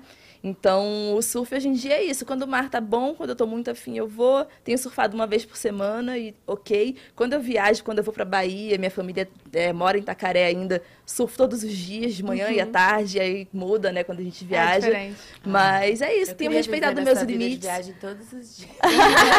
Eu aguentar. Ô, gente, e perrengue, assim, que vocês já passaram de, sei lá, no meio do mar, a, a prancha quebrar, ou se machucar, alguma coisa, assim, de perrengue Inúmeros. em números, exato. Pra mim, inúmeros. É muito comum, né, perder a prancha num dia de mar grande, a strap, a cordinha arrebentar e você tem que sair nadando. Eu Atrás nunca, da- atrás, é, sair pra pegar a prancha lá na areia. Então, Uhum. assim, já aconteceu comigo em Tamambuca. Por sorte, é uma onda tranquila, assim, uma arrebentação tranquila, consegui sair nadando, apesar de nunca ter feito natação na vida, aprendi a nadar junto com surf, aquela coisa junto e misturado. E outro perrengue que eu passei foi numa competição em Maresias, Campeonato Brasileiro de Surf Amador. O mar estava enorme. E na competição sempre tem aquela coisa, né? Você pode ficar no inside, né, na espuma, ou você pode varar a arrebentação. Ainda mais quando você é amador. Obviamente que se alguém ficar no inside, vai ter uma nota menor, vai ter uma nota inferior à pessoa que varou a arrebentação. Na minha bateria, todo mundo resolveu varar a arrebentação. Vamos, uma apoiando a outra, vambora, vambora, vambora. 20 minutos de bateria. A bateria acabou. E eu e uma outra, a Diana Cristina, a gente não conseguiu pegar a onda. E a gente não conseguia sa- sair do mar. Aí daqui a pouco a gente ia começar a dar a bateria seguinte, o locutor. Vocês querem auxílio, jet ski, salva-vida? Queremos. Não, eu falei, não, isso não, né? Tipo, a gente Não vou, pa- não vou passar essa vergonha. Mas por que, que você não conseguia sair do mar? O que mar tava tava muito grande. E tava grande e não tava perfeito. Era aquele mar grande que Storm. fechava de ponta a ponta. Aí você tem que pegar uma onda pra Aí sair. você tem que pegar uma onda pra sair. Porque às vezes a galera não entende isso. Às vezes o mar tá grande, é mais fácil entrar do que sair. Porque pra sair você tem que surfar. Dá pra sair remando. Não dá pra sair remando. Até dá, né? Não. É, difí- é Sei mais lá. difícil. É, Mas, é mais- assim, melhor você dropar um do um que tomar ela na cabeça, né? Exato. Mas esse foi um perrengue, assim, perrengue tranquilo. Acho que todo mundo já passou por uma situação E parecida. vocês não aceitaram ajuda, foram, droparam reto e saíram. É, aí depois que a bateria já tinha acabado, né, a gente conseguiu pegar uma pra sair. E tu, Claudinha? Cara, eu, eu já passei alguns, alguns perrengues né, um pouquinho mais graves, porque eu, por um período na minha vida, eu migrei para surf de onda gigante. Eu fiz uma decisão, é, já não competia mais, até competi um último campeonato da WSL em Pipeline, porque é uma onda que eu sempre fui apaixonada. E tinha uma etapa sempre nessa onda, mas é, era uma etapa de, de pontuação baixa, então nem era uma etapa que somava tantos pontos para ingressar no circuito mundial, mas eu fazia questão de fazer essa etapa todo ano para poder ter o privilégio de surfar onda de pipeline com quatro mulheres na água. O que, que é a E- onda de popline? A onda de pipeline, Pipeline. é é é uma é a gente chama é a rainha do North Shore de Oahu, né? É uma onda no Havaí que é a mais conhecida mundialmente, é a onda é, Mais é a- famosa, é a mais mais- famosa e a mais desafiadora, é uma onda de consequência, é a primeira onda do circuito mundial, então é uma etapa oficial da WSL do circuito mundial. O, o evento começa lá. E na minha época de competidora, a gente tinha uma etapa que era só feminina nessa onda, que até veio com esse movimento feminino para a gente poder ter direito a acessar essa onda. E por que que rolou esse movimento? Porque a gente já tinha essa vontade de surfar lá, mas a onda já é muito desafiadora. O localismo lá é enorme. Então você enfrenta dois desafios ao mesmo tempo. Você tem que enfrentar a onda e você tem que enfrentar o pior crowd do mundo ali, que é assim, é muito intenso. E, e você não pode errar. Tá, né? Não tem muita margem para erro. Desculpa essa pergunta, tá? Mas é, é, quando você fala onda, tipo assim, as ondas são sempre iguais, é isso ou não? Como que é? Tipo, ah, essa é a onda. a- a- É porque a, a pipeline é o pico, né? É, é- é- a onda de pipeline é a onda para a esquerda e backdoor é para direita. Tá. Então são duas ondas em um mesmo pico. E aí, só que backdoor é para direita e pipeline é para é a esquerda. Aí, o pico é, é, é pipeline é a mais conhecida, né? Que e é é o pico, tipo, de altura, assim, você diz ou não? o De- pico que a gente fala é o lugar. Ah, então, tá, assim, por tá. exemplo, é, é uma Eu gíria. Desculpa as perguntas, Não, porque des- realmente eu não- desculpa Não, mas eu, é bom, é é bom, é bom. O pico é a onda, né? É o lugar. Ah, tá, então, tá. tipo, o arpoador é um pico. Ah, entendeu? tá. A onda do. Então, Peguei, peguei. sabe? Então, essa, essa onda de pipeline, enfim, mundialmente conhecida. E, e a gente tinha essa etapa é, é, do WQS lá. E eu, durante muitos anos, fui. E, e durante muitos anos fui a melhor brasileira de performance lá. Cheguei a fazer semifinal, fiquei em quinto lugar na última. Foi a minha última competição da WSL, fiquei em quinto lugar. E aí, depois desse. Nunca tive nenhum perrengue muito sério lá, graças a Deus. E aí eu ingressei no, no, no universo das ondas gigantes. E aí, quando você entra nesse universo, é um universo muito mais amplo, assim, do, do surf, né? Eu, eu cresci no surf em todas as formas. Eu não imaginei que fosse um universo tão paralelo. E eu sempre gostei muito de onda grande, mas uma coisa é você pegar uma onda grande, uma coisa é você querer entrar no circuito mundial de onda gigante, que era o meu objetivo. E onda gigante começa a partir de. Ah, qual- Então, prédio. essa pergunta é ótima, porque, assim, por exemplo, a primeira oportunidade que o surf feminino teve é, de se apresentar em um evento de onda gigante na Baía do Aimeia, que também é no North Shore de Oahu, é, no Havaí, tem um campeonato lá que é o mais prestigiado do mundo, que chama Ed Aikau. O Ed Aikau, ele era um salva-vidas ali da Baía do Aimeia, muito reconhecido, né, da década de, de 70. Ele, ele morreu numa travessia de canoa polinésia, que ele, eles foram resgatar essa cultura polinésia. E eles fizeram uma travessia, e a travessia era das ilhas do Havaí para o Tahiti. E a canoa virou e eram, tinham muitas pessoas embarcadas, eles estavam fazendo essa travessia para resgatar essa cultura. E ele, em um ato heróico, pegou a prancha dele e ele era salva-vidas do Aimé. Então, ele era o melhor salva-vidas do North Shore de Oahu, que já é, assim, um status para um salva-vidas muito Caraca. porque você enfrenta realmente as maiores ondas do mundo. E aí ele morreu. E desde então, ele morreu em, acho que não me engano, em 87. Não, 83, enfim, 87 começou a ter esse, esse campeonato na Bahia do Aimé em memória ao Ed Aikau, porque a torre dele de salva-vidas era na frente do Aimé e por muitos anos só ele surfou aquela onda. As pessoas acreditavam que não era possível surfar ali. E ele era, né, foi a maior referência até hoje, a família. E aí o Clyde Aikau, que é o irmão mais velho dele, é, fez essa homenagem. E desde 87 acontece esse evento, é, é, essa abertura da possibilidade de esse evento de ondas gigantes que é, só, é só foram realizados, para você ver, em 87 começou é, a ter todo ano uhum. a possibilidade desse evento. Só que ele só aconteceu em 10 edições. Porque para você ter um campeonato de onda gigante no estado do Havaí, ele tem que medir mais de 20 pés na boia. Cada três pés é um metro. Então, se você não tiver. Meu pai amado. Não, mas você não precisa ler esse. Não, eu sei que não. E aí, se você não, não, não tiver né, nesse, nesse gráfico de, de bater 20 pés na boia, que a boia fica no outside, é assim que eles medem, né? Tá. Então tem que ter 20 pés de onda para o evento ter autorização para acontecer. Aí ele é configurado um evento de onda gigante no Havaí. E aí só tiveram 10 edições. E aí, é, desde 2017, surgiu a oportunidade de ter uma categoria feminina.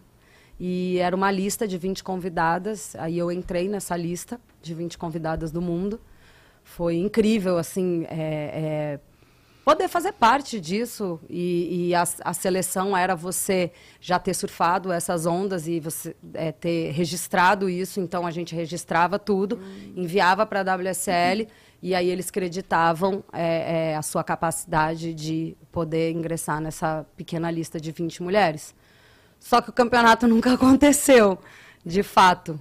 E um dos fatores até é, foi porque a segurança de água também do evento, porque lá é um evento que você tem que ter jet ski, você tem que ter segurança de água, tem toda uma coisa de salvamento, né, para esse evento acontecer.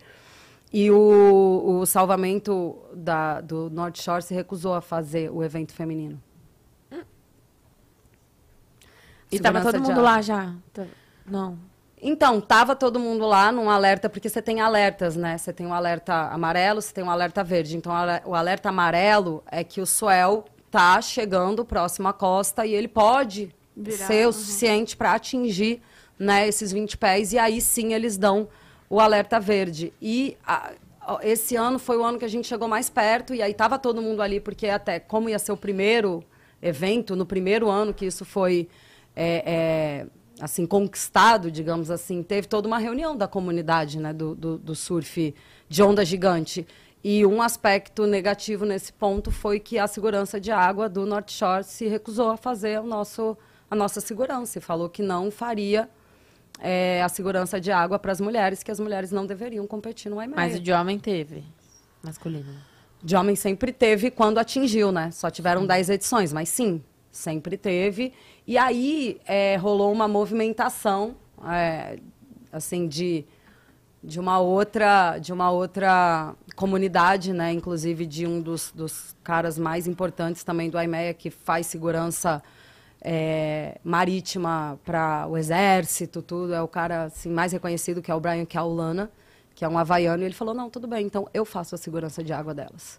E aí ele é o superior a todo mundo. Então, esse cara foi um cara que abraçou a categoria feminina. Hoje ele tem uma organização que até um brasileiro né, é cofundador, que é o Danilo Couto, chama BRAG, é, que é Big, é, BRAG, Big Wave Risk Management. Enfim, é um, um processo ali que você ingressa para você se capacitar para fazer surf de onda gigante. Eu fiz todos esses cursos de salvamento no mar.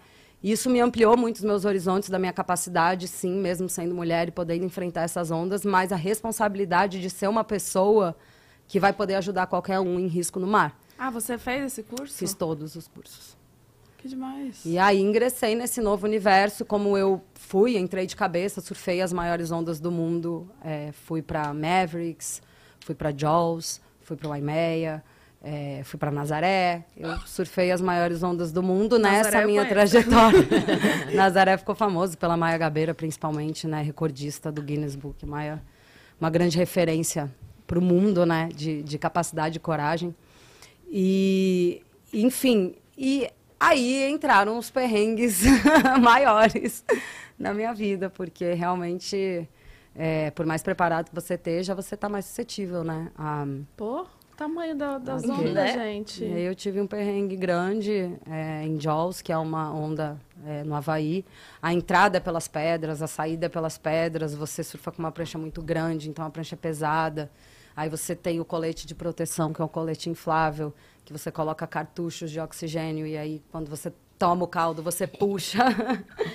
é um universo é a, a parte, mas aí eu passei um bom de um perrengue na entrada, passei perrengue durante e passei perrengue na saída. Tudo Então, no, no mesmo... no mesmo dia, no mesmo mar.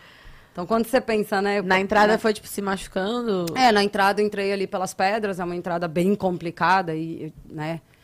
E não consegui é, passar o shore break, né? Que é aquela parte das ondas enormes Meu quebrando ali nas pedras. Aí tive que abandonar minha prancha, tirei o leste. é, cara, o jet ski veio me resgatar, o jet ski virou.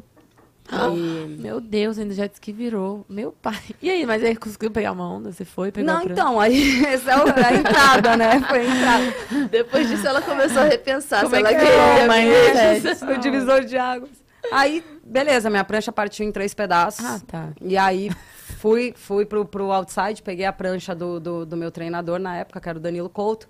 Só que, meu, eu sou uma pessoa de 50 quilos, ele é um cara de Ele quase ficou sem 100. prancha lá no outside. Ele já tinha surfado, era a minha vez. Entendi. Então ele tava ali pro suporte só. E ele falou, vai na minha prancha. Só que assim, você já se sabe, sua prancha é sua prancha. Ainda mais em um mar, assim, que, cara, Desafiador. qualquer detalhe faz a diferença. E eu tava com aquela prancha, já treinando duas temporadas seguidas, enfim. Mas já tava ali, cara, já tinha passado o maior perrengue pra entrar. Falei, meu, vou. Fui, achei que não pudesse acontecer nada pior.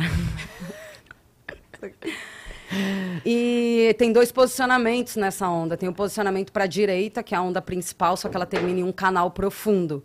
Então, quando ela termina, é a, a zona, digamos que de é, mais tranquila é no canal, é onde você consegue ser resgatado, é onde a onda termina um canal profundo. Para a esquerda, ela não tem canal. Só que eu sou de frente para a esquerda, eu sou Ah, goof você pra esquerda, É, eu surfo com o Cláudia. pé direito na frente. Então, eu surfo Ah, de frente para a esquerda. Calma. Você sai de um... É isso, o que você tá falando é sair de um lado e ir pro outro. É, e aí, Tá. por exemplo, eu, eu optei por surfar à esquerda. Hum. E que é a onda que eu surfo de frente. É, é bem técnico, eu sei que é bem técnico o que eu tô falando. A posição tem que ficar você de frente pra onda ou pra, pra praia? Aqui é a onda. De frente pra onda. Você de frente pra Você onda. de frente pra onda. Elas são a praia, isso é a onda. Eu sou igual a Claudinha, eu sou goof, então eu vou de frente pra onda. Ah, tá. E aí o pé direito Eu- dela tá na É, frente, o pé tá vendo? frente. Se Aham. você é regular, é o outro pé na frente. Aí você é de frente pra direita. Então, Ah. assim, teoricamente, pra mim, é- é- era mais fácil surfar uma onda gigante de frente pra onda do que de costas, apesar da onda pra esquerda ter esse detalhe de não ter o canal e realmente ser mais perigoso. Né? Na hora do resgate, se acontecer algum imprevisto, você realmente está é, numa situação muito desafiadora. Enfim, fui, me posicionei pra esquerda. ah, cara, veio uma série muito maior, muito maior do que estava vindo, varreu todo mundo, só que eu estava posicionada para a esquerda, onde não tem canal, então você não tem fuga. E aí eu não peguei a onda, ela me pegou. Tomei quatro ondas na cabeça de mais de 20 pés. E aí foi aquela coisa, né? Aquela hora que você chama a mãe, você fala, caramba, o que, que eu tô fazendo aqui? Eu não acredito que isso vai acontecer. Mas, tipo assim, você É, aí você se prepara, né? embaixo, na vai, máquina fica ali na lavar. água. É, aí vai, né? Tem, você tem algumas técnicas para aplicar. Graças a Deus fiquei bem calma. Fiquei bem calma. Uma situação muito crítica. Mas fiquei esperando a onda chegar mais perto de mim. Fiquei fazendo minha respiração ali, que você treina muito isso, Na né? 1001, 1002 é essa? Não. Adorei! Essa você vai ter que me ensinar. Ah, Chloé, A Chloé, Chloé Chloé. falou 1001, 1002, só que ela... contando os é. dados. Ah, é. A gente faz uma oxigenação, né? Pra, pra você encher bastante ar pros pulmões, porque você vai ficar muito tempo embaixo d'água. E aí fiquei respirando, aí oxigenando. E aí fui, né? para baixo d'água e fiquei muito tempo embaixo d'água. Meu colete, a primeira puxada não funcionou, então também, né, você corre esses riscos, né? O meu equipamento não funcionou. Fiquei duas ondas seguidas embaixo d'água, não subi. Então, aí na segunda puxada ele funcionou. E aí, quando eu consegui emergir para a superfície, deu tempo de eu dar uma respirada e outra Vem onda me outra. pegou. E isso tudo tá gravado, porque a gente estava fazendo um documentário na época pro, pro Gente. canal off. E o jet ski depois, né? Eu sobrevivi, tô aqui. Depois eu vi que o que, que aconteceu, o jet estava o tempo inteiro me rondando para me resgatar. Só que eu Ele não, não- subi. E, ele tava te vendo? O jet Então, ele via a prancha, né?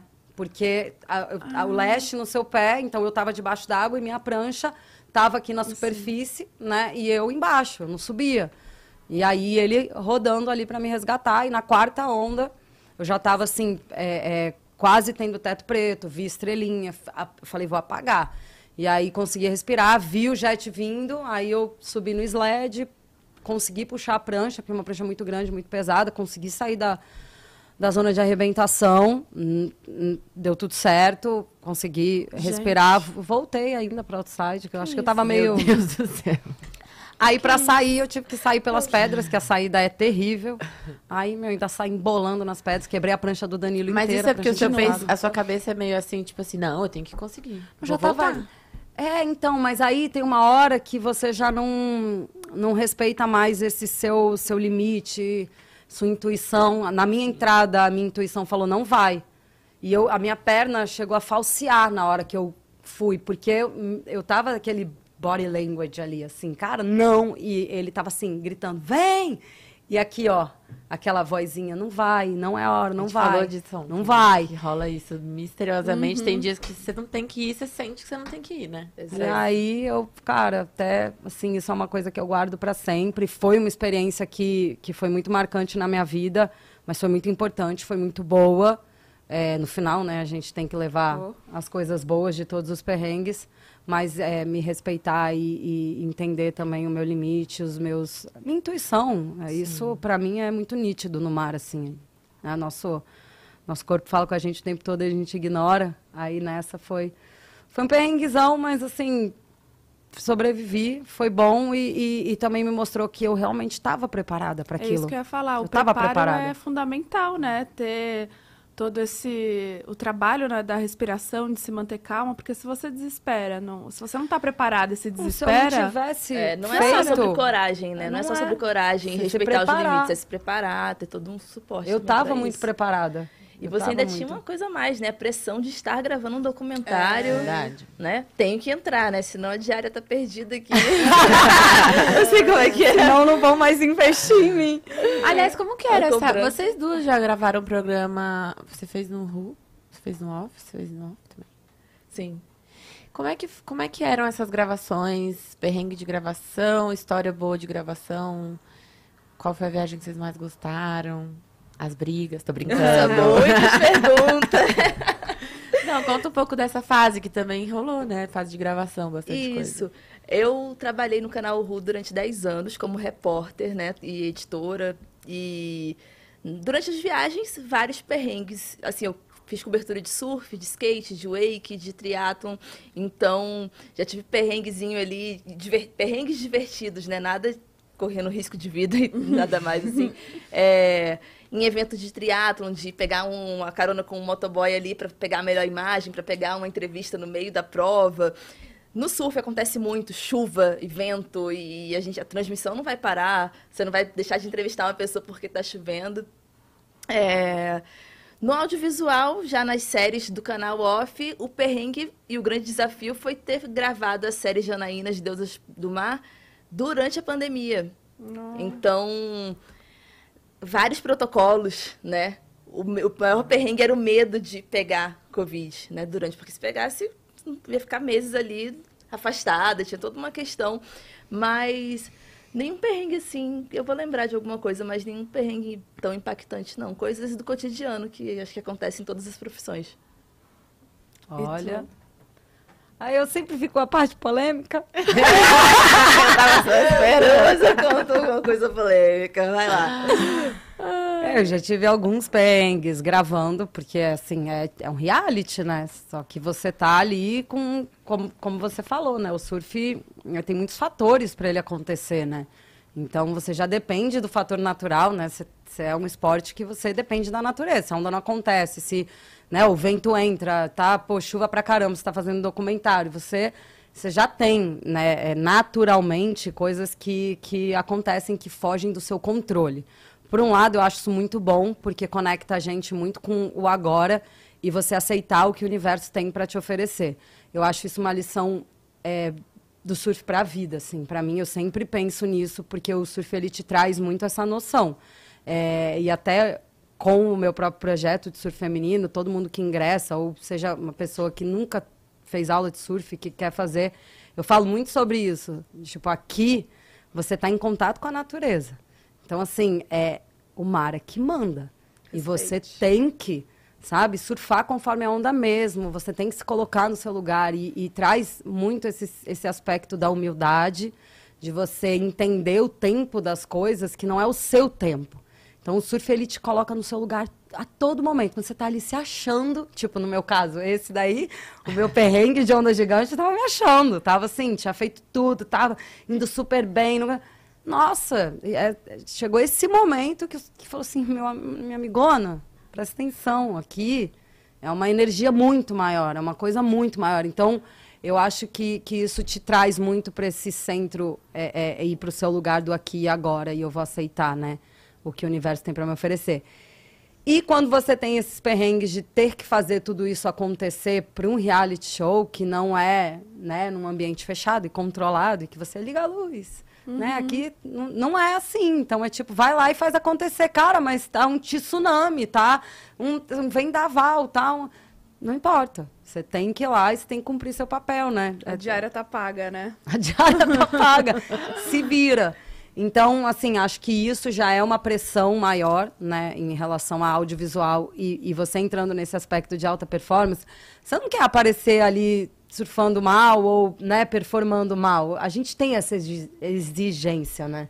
Todo surfista profissional ou até um surfista que se cobra é, é, essa performance tem isso. Mais um perrengue grande que eu passei de produção foi em Portugal. A gente fez uma viagem de motorhome Éramos sete em um motorhome, que eu já achei isso desumano. Entendeu? sete em um motorhome, assim. Conta, conta. Cara, foi muito perrengue, não foi pouco. Gente, vai, imagina. Um banheiro. Sete amigas. Um micro banheiro. Em um, em, em um motorhome já é. Não, éramos conhecidas, muitas meninas amigas, porque a gente é, é, é, veio do surf profissional, mas muita gente que a gente não conhecia também, que se juntou ali, vamos fazer esse reality. E aí, todo mundo de roupa de borracha, porque ela na Europa, um frio do caramba, um banheiro, a gente não podia usar o banheiro do motorhome, então a gente fazia tudo ao ar, ao livre, livre, bem natural mesmo.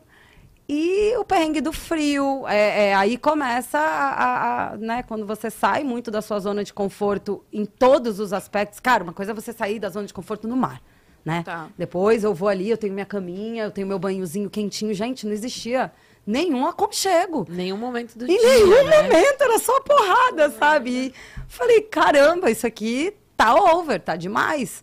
E, e, são coisas que a gente vai passando na vida e que eu acho que a maturidade traz pra gente, né? Falar, caramba, cara, eu acho que eu não.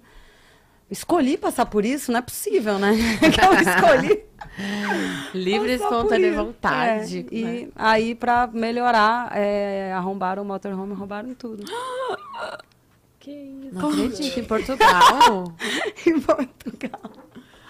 Hoje, hoje, hoje eu dou risada, mas, gente, a gente estava gravando pauta. A gente foi pro Porto, aí, enfim, é, pararam os motorhomes é, em um, um, lugar super isolado, porque aí tinha espaço para parar o motorhome, porque senão não tinha espaço. E aí paramos assim no topo, e aí a gente desceu para fazer pauta, assim, ali no, no porto, filmar, né, coisinhas é, além do surf e tal. E ficou muito visado, né? Os dois motorhomes, uma equipe enorme, com câmera, com um monte de mulher. A gente saía, todo né? Viram. As câmeras estavam lá embaixo. As câmeras usadas. todas estavam Ai, sendo usadas, por isso que a gente até conseguiu continuar, né, gravando. Porque senão ia perder o conteúdo. Não, foi, no, no, foi no quinto dia de uma viagem de 35. Disso. 35 dias. Mas então Desse roubaram o quê? Prancha, roupa? Não, eles, eles arrombaram os dois motorhomes e aí, tipo, quando a gente chegou é, de volta no lugar, a cena foi tipo assim, eram todas as malas, tudo jogado, Revirado. tudo aberto, revirado, biquíni, calcinha, tudo assim no, no chão. E ainda pra dramatizar mais a cena, choveu neste momento. E aí a gente chegando, não, eu falei assim, gente, vocês criaram essa cena aqui? Tipo, não é alguma possível. armadilha, né? Pegadinha. E foi muito perrengue, tipo, a maior parte das meninas perdeu o passaporte, aí ficou dois dias ali. Eu e a Chantal, a gente, a gente escondeu é, nosso passaporte. A gente colocou num lugarzinho assim. E aí não roubaram só o nosso documento e, e dinheiro, o resto, tu- tudo, tudo das meninas roubaram documento, dinheiro, computador. É tudo que tinha valor, né? Valor. assim. Ai, gente, mas documento, né? A gente Ai, acha que que no. Brasil É que o passaporte só, né? brasileiro diz que é muito valioso, né? Porque é muito fácil de falsificar. É uma miscigenação Por muito isso, grande. Qualquer pessoa pode ser brasileira. Você é loiro, do olho azul, você, eu aqui, ó, nós quatro. Qualquer um pode ser brasileiro. E eles falam que tem um valor muito grande no mercado. Olha só que absurdo. Absurdo. Roubaram todos. Ô, gente, quais são os principais projetos, sonhos ainda que vocês querem realizar profissionalmente e, e também no lado pessoal? Difícil? Peraí. Uau, Tanta coisa. Então, profissionalmente, eu almejo assim, o crescimento do movimento Surfistas Negras, né? A estruturação desse movimento para eu conseguir apoiar as meninas, porque são muitas que precisam de patrocínio. Atualmente, eu faço um trabalho muito direcionado para meninas do surf profissional. E tem tantas outras do surf amador que também precisam desse acolhimento, desse, desse apoio.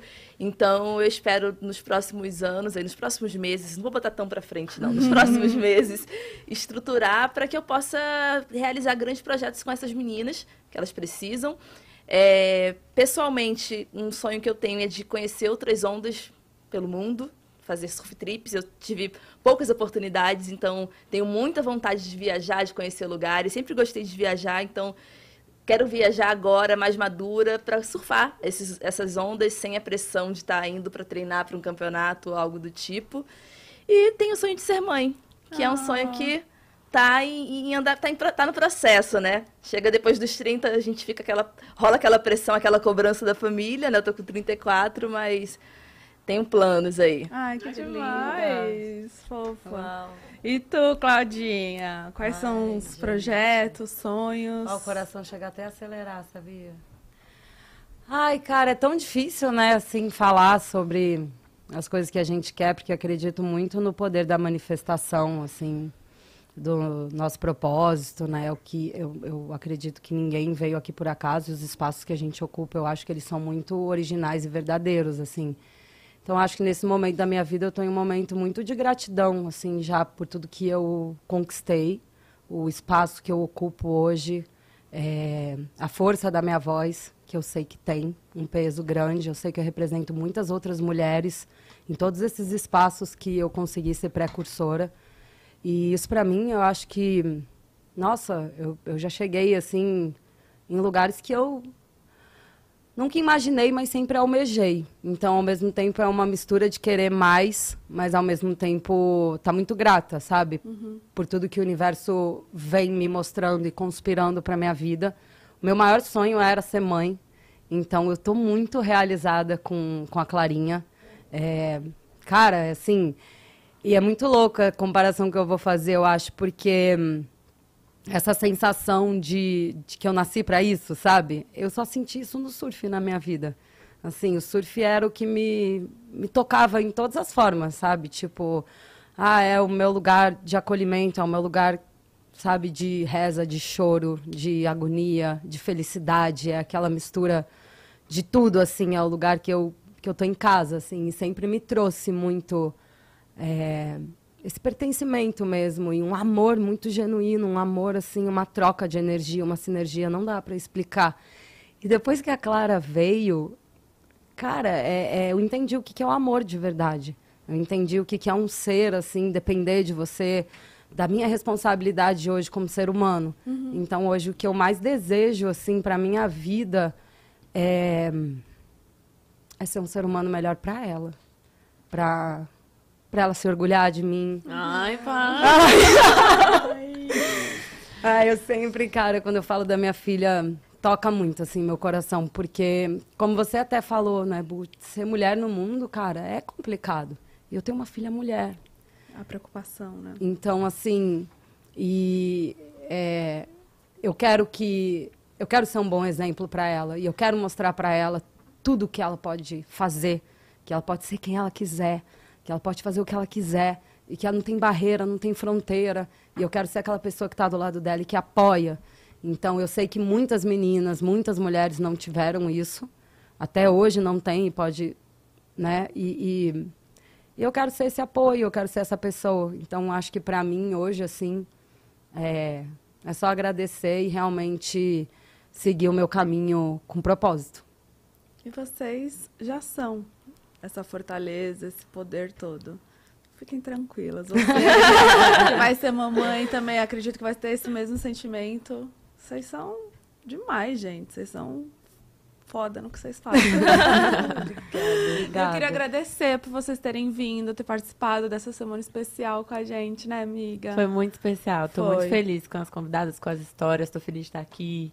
Feliz de te ver. Também. Nossa, tá com frio? Eu fiquei arrepiada com o negócio, aí me deu um. A minha um mão sempre tá calafrio. com frio, minha mão meu pé. Obrigada, viu, meninas? Foi um prazer. Obrigada a vocês. vocês. Obrigada pelo espaço, pela oportunidade. Raquel, obrigada mais uma vez pela parceria. Muito Obrigada. bom estar do lado de mulheres maravilhosas e que inspiram muita gente. Obrigada. Que é esse canal aberto, né? Obrigada. Ah, obrigada, gente. Amei participar. Eu acho que ocupar esse espaço é muito importante. Um podcast feito por mulheres, falando sobre temas tão importantes, é necessário demais e continuem fazendo isso Ai. e chamando pessoas incríveis como a Claudinha, como eu, falando de surf, falando de diversidade, porque nem, nem todo mundo quer ouvir, mas quem está nesses lugares de liderança e de tomar decisões, vocês podem fazer diferença, então Com façam. certeza. Obrigada. Pode deixar. Obrigada, gente. E você que tá em casa, abre aí o app do Zé Delivery, peça essa corona com 20% de desconto, gente, usando o cupom POD delas, tá? Lembrando que é um pedido por CPF e vai até 23 de junho, ou seja, já já, sexta-feira. Então aproveitem, tá? E beba com moderação.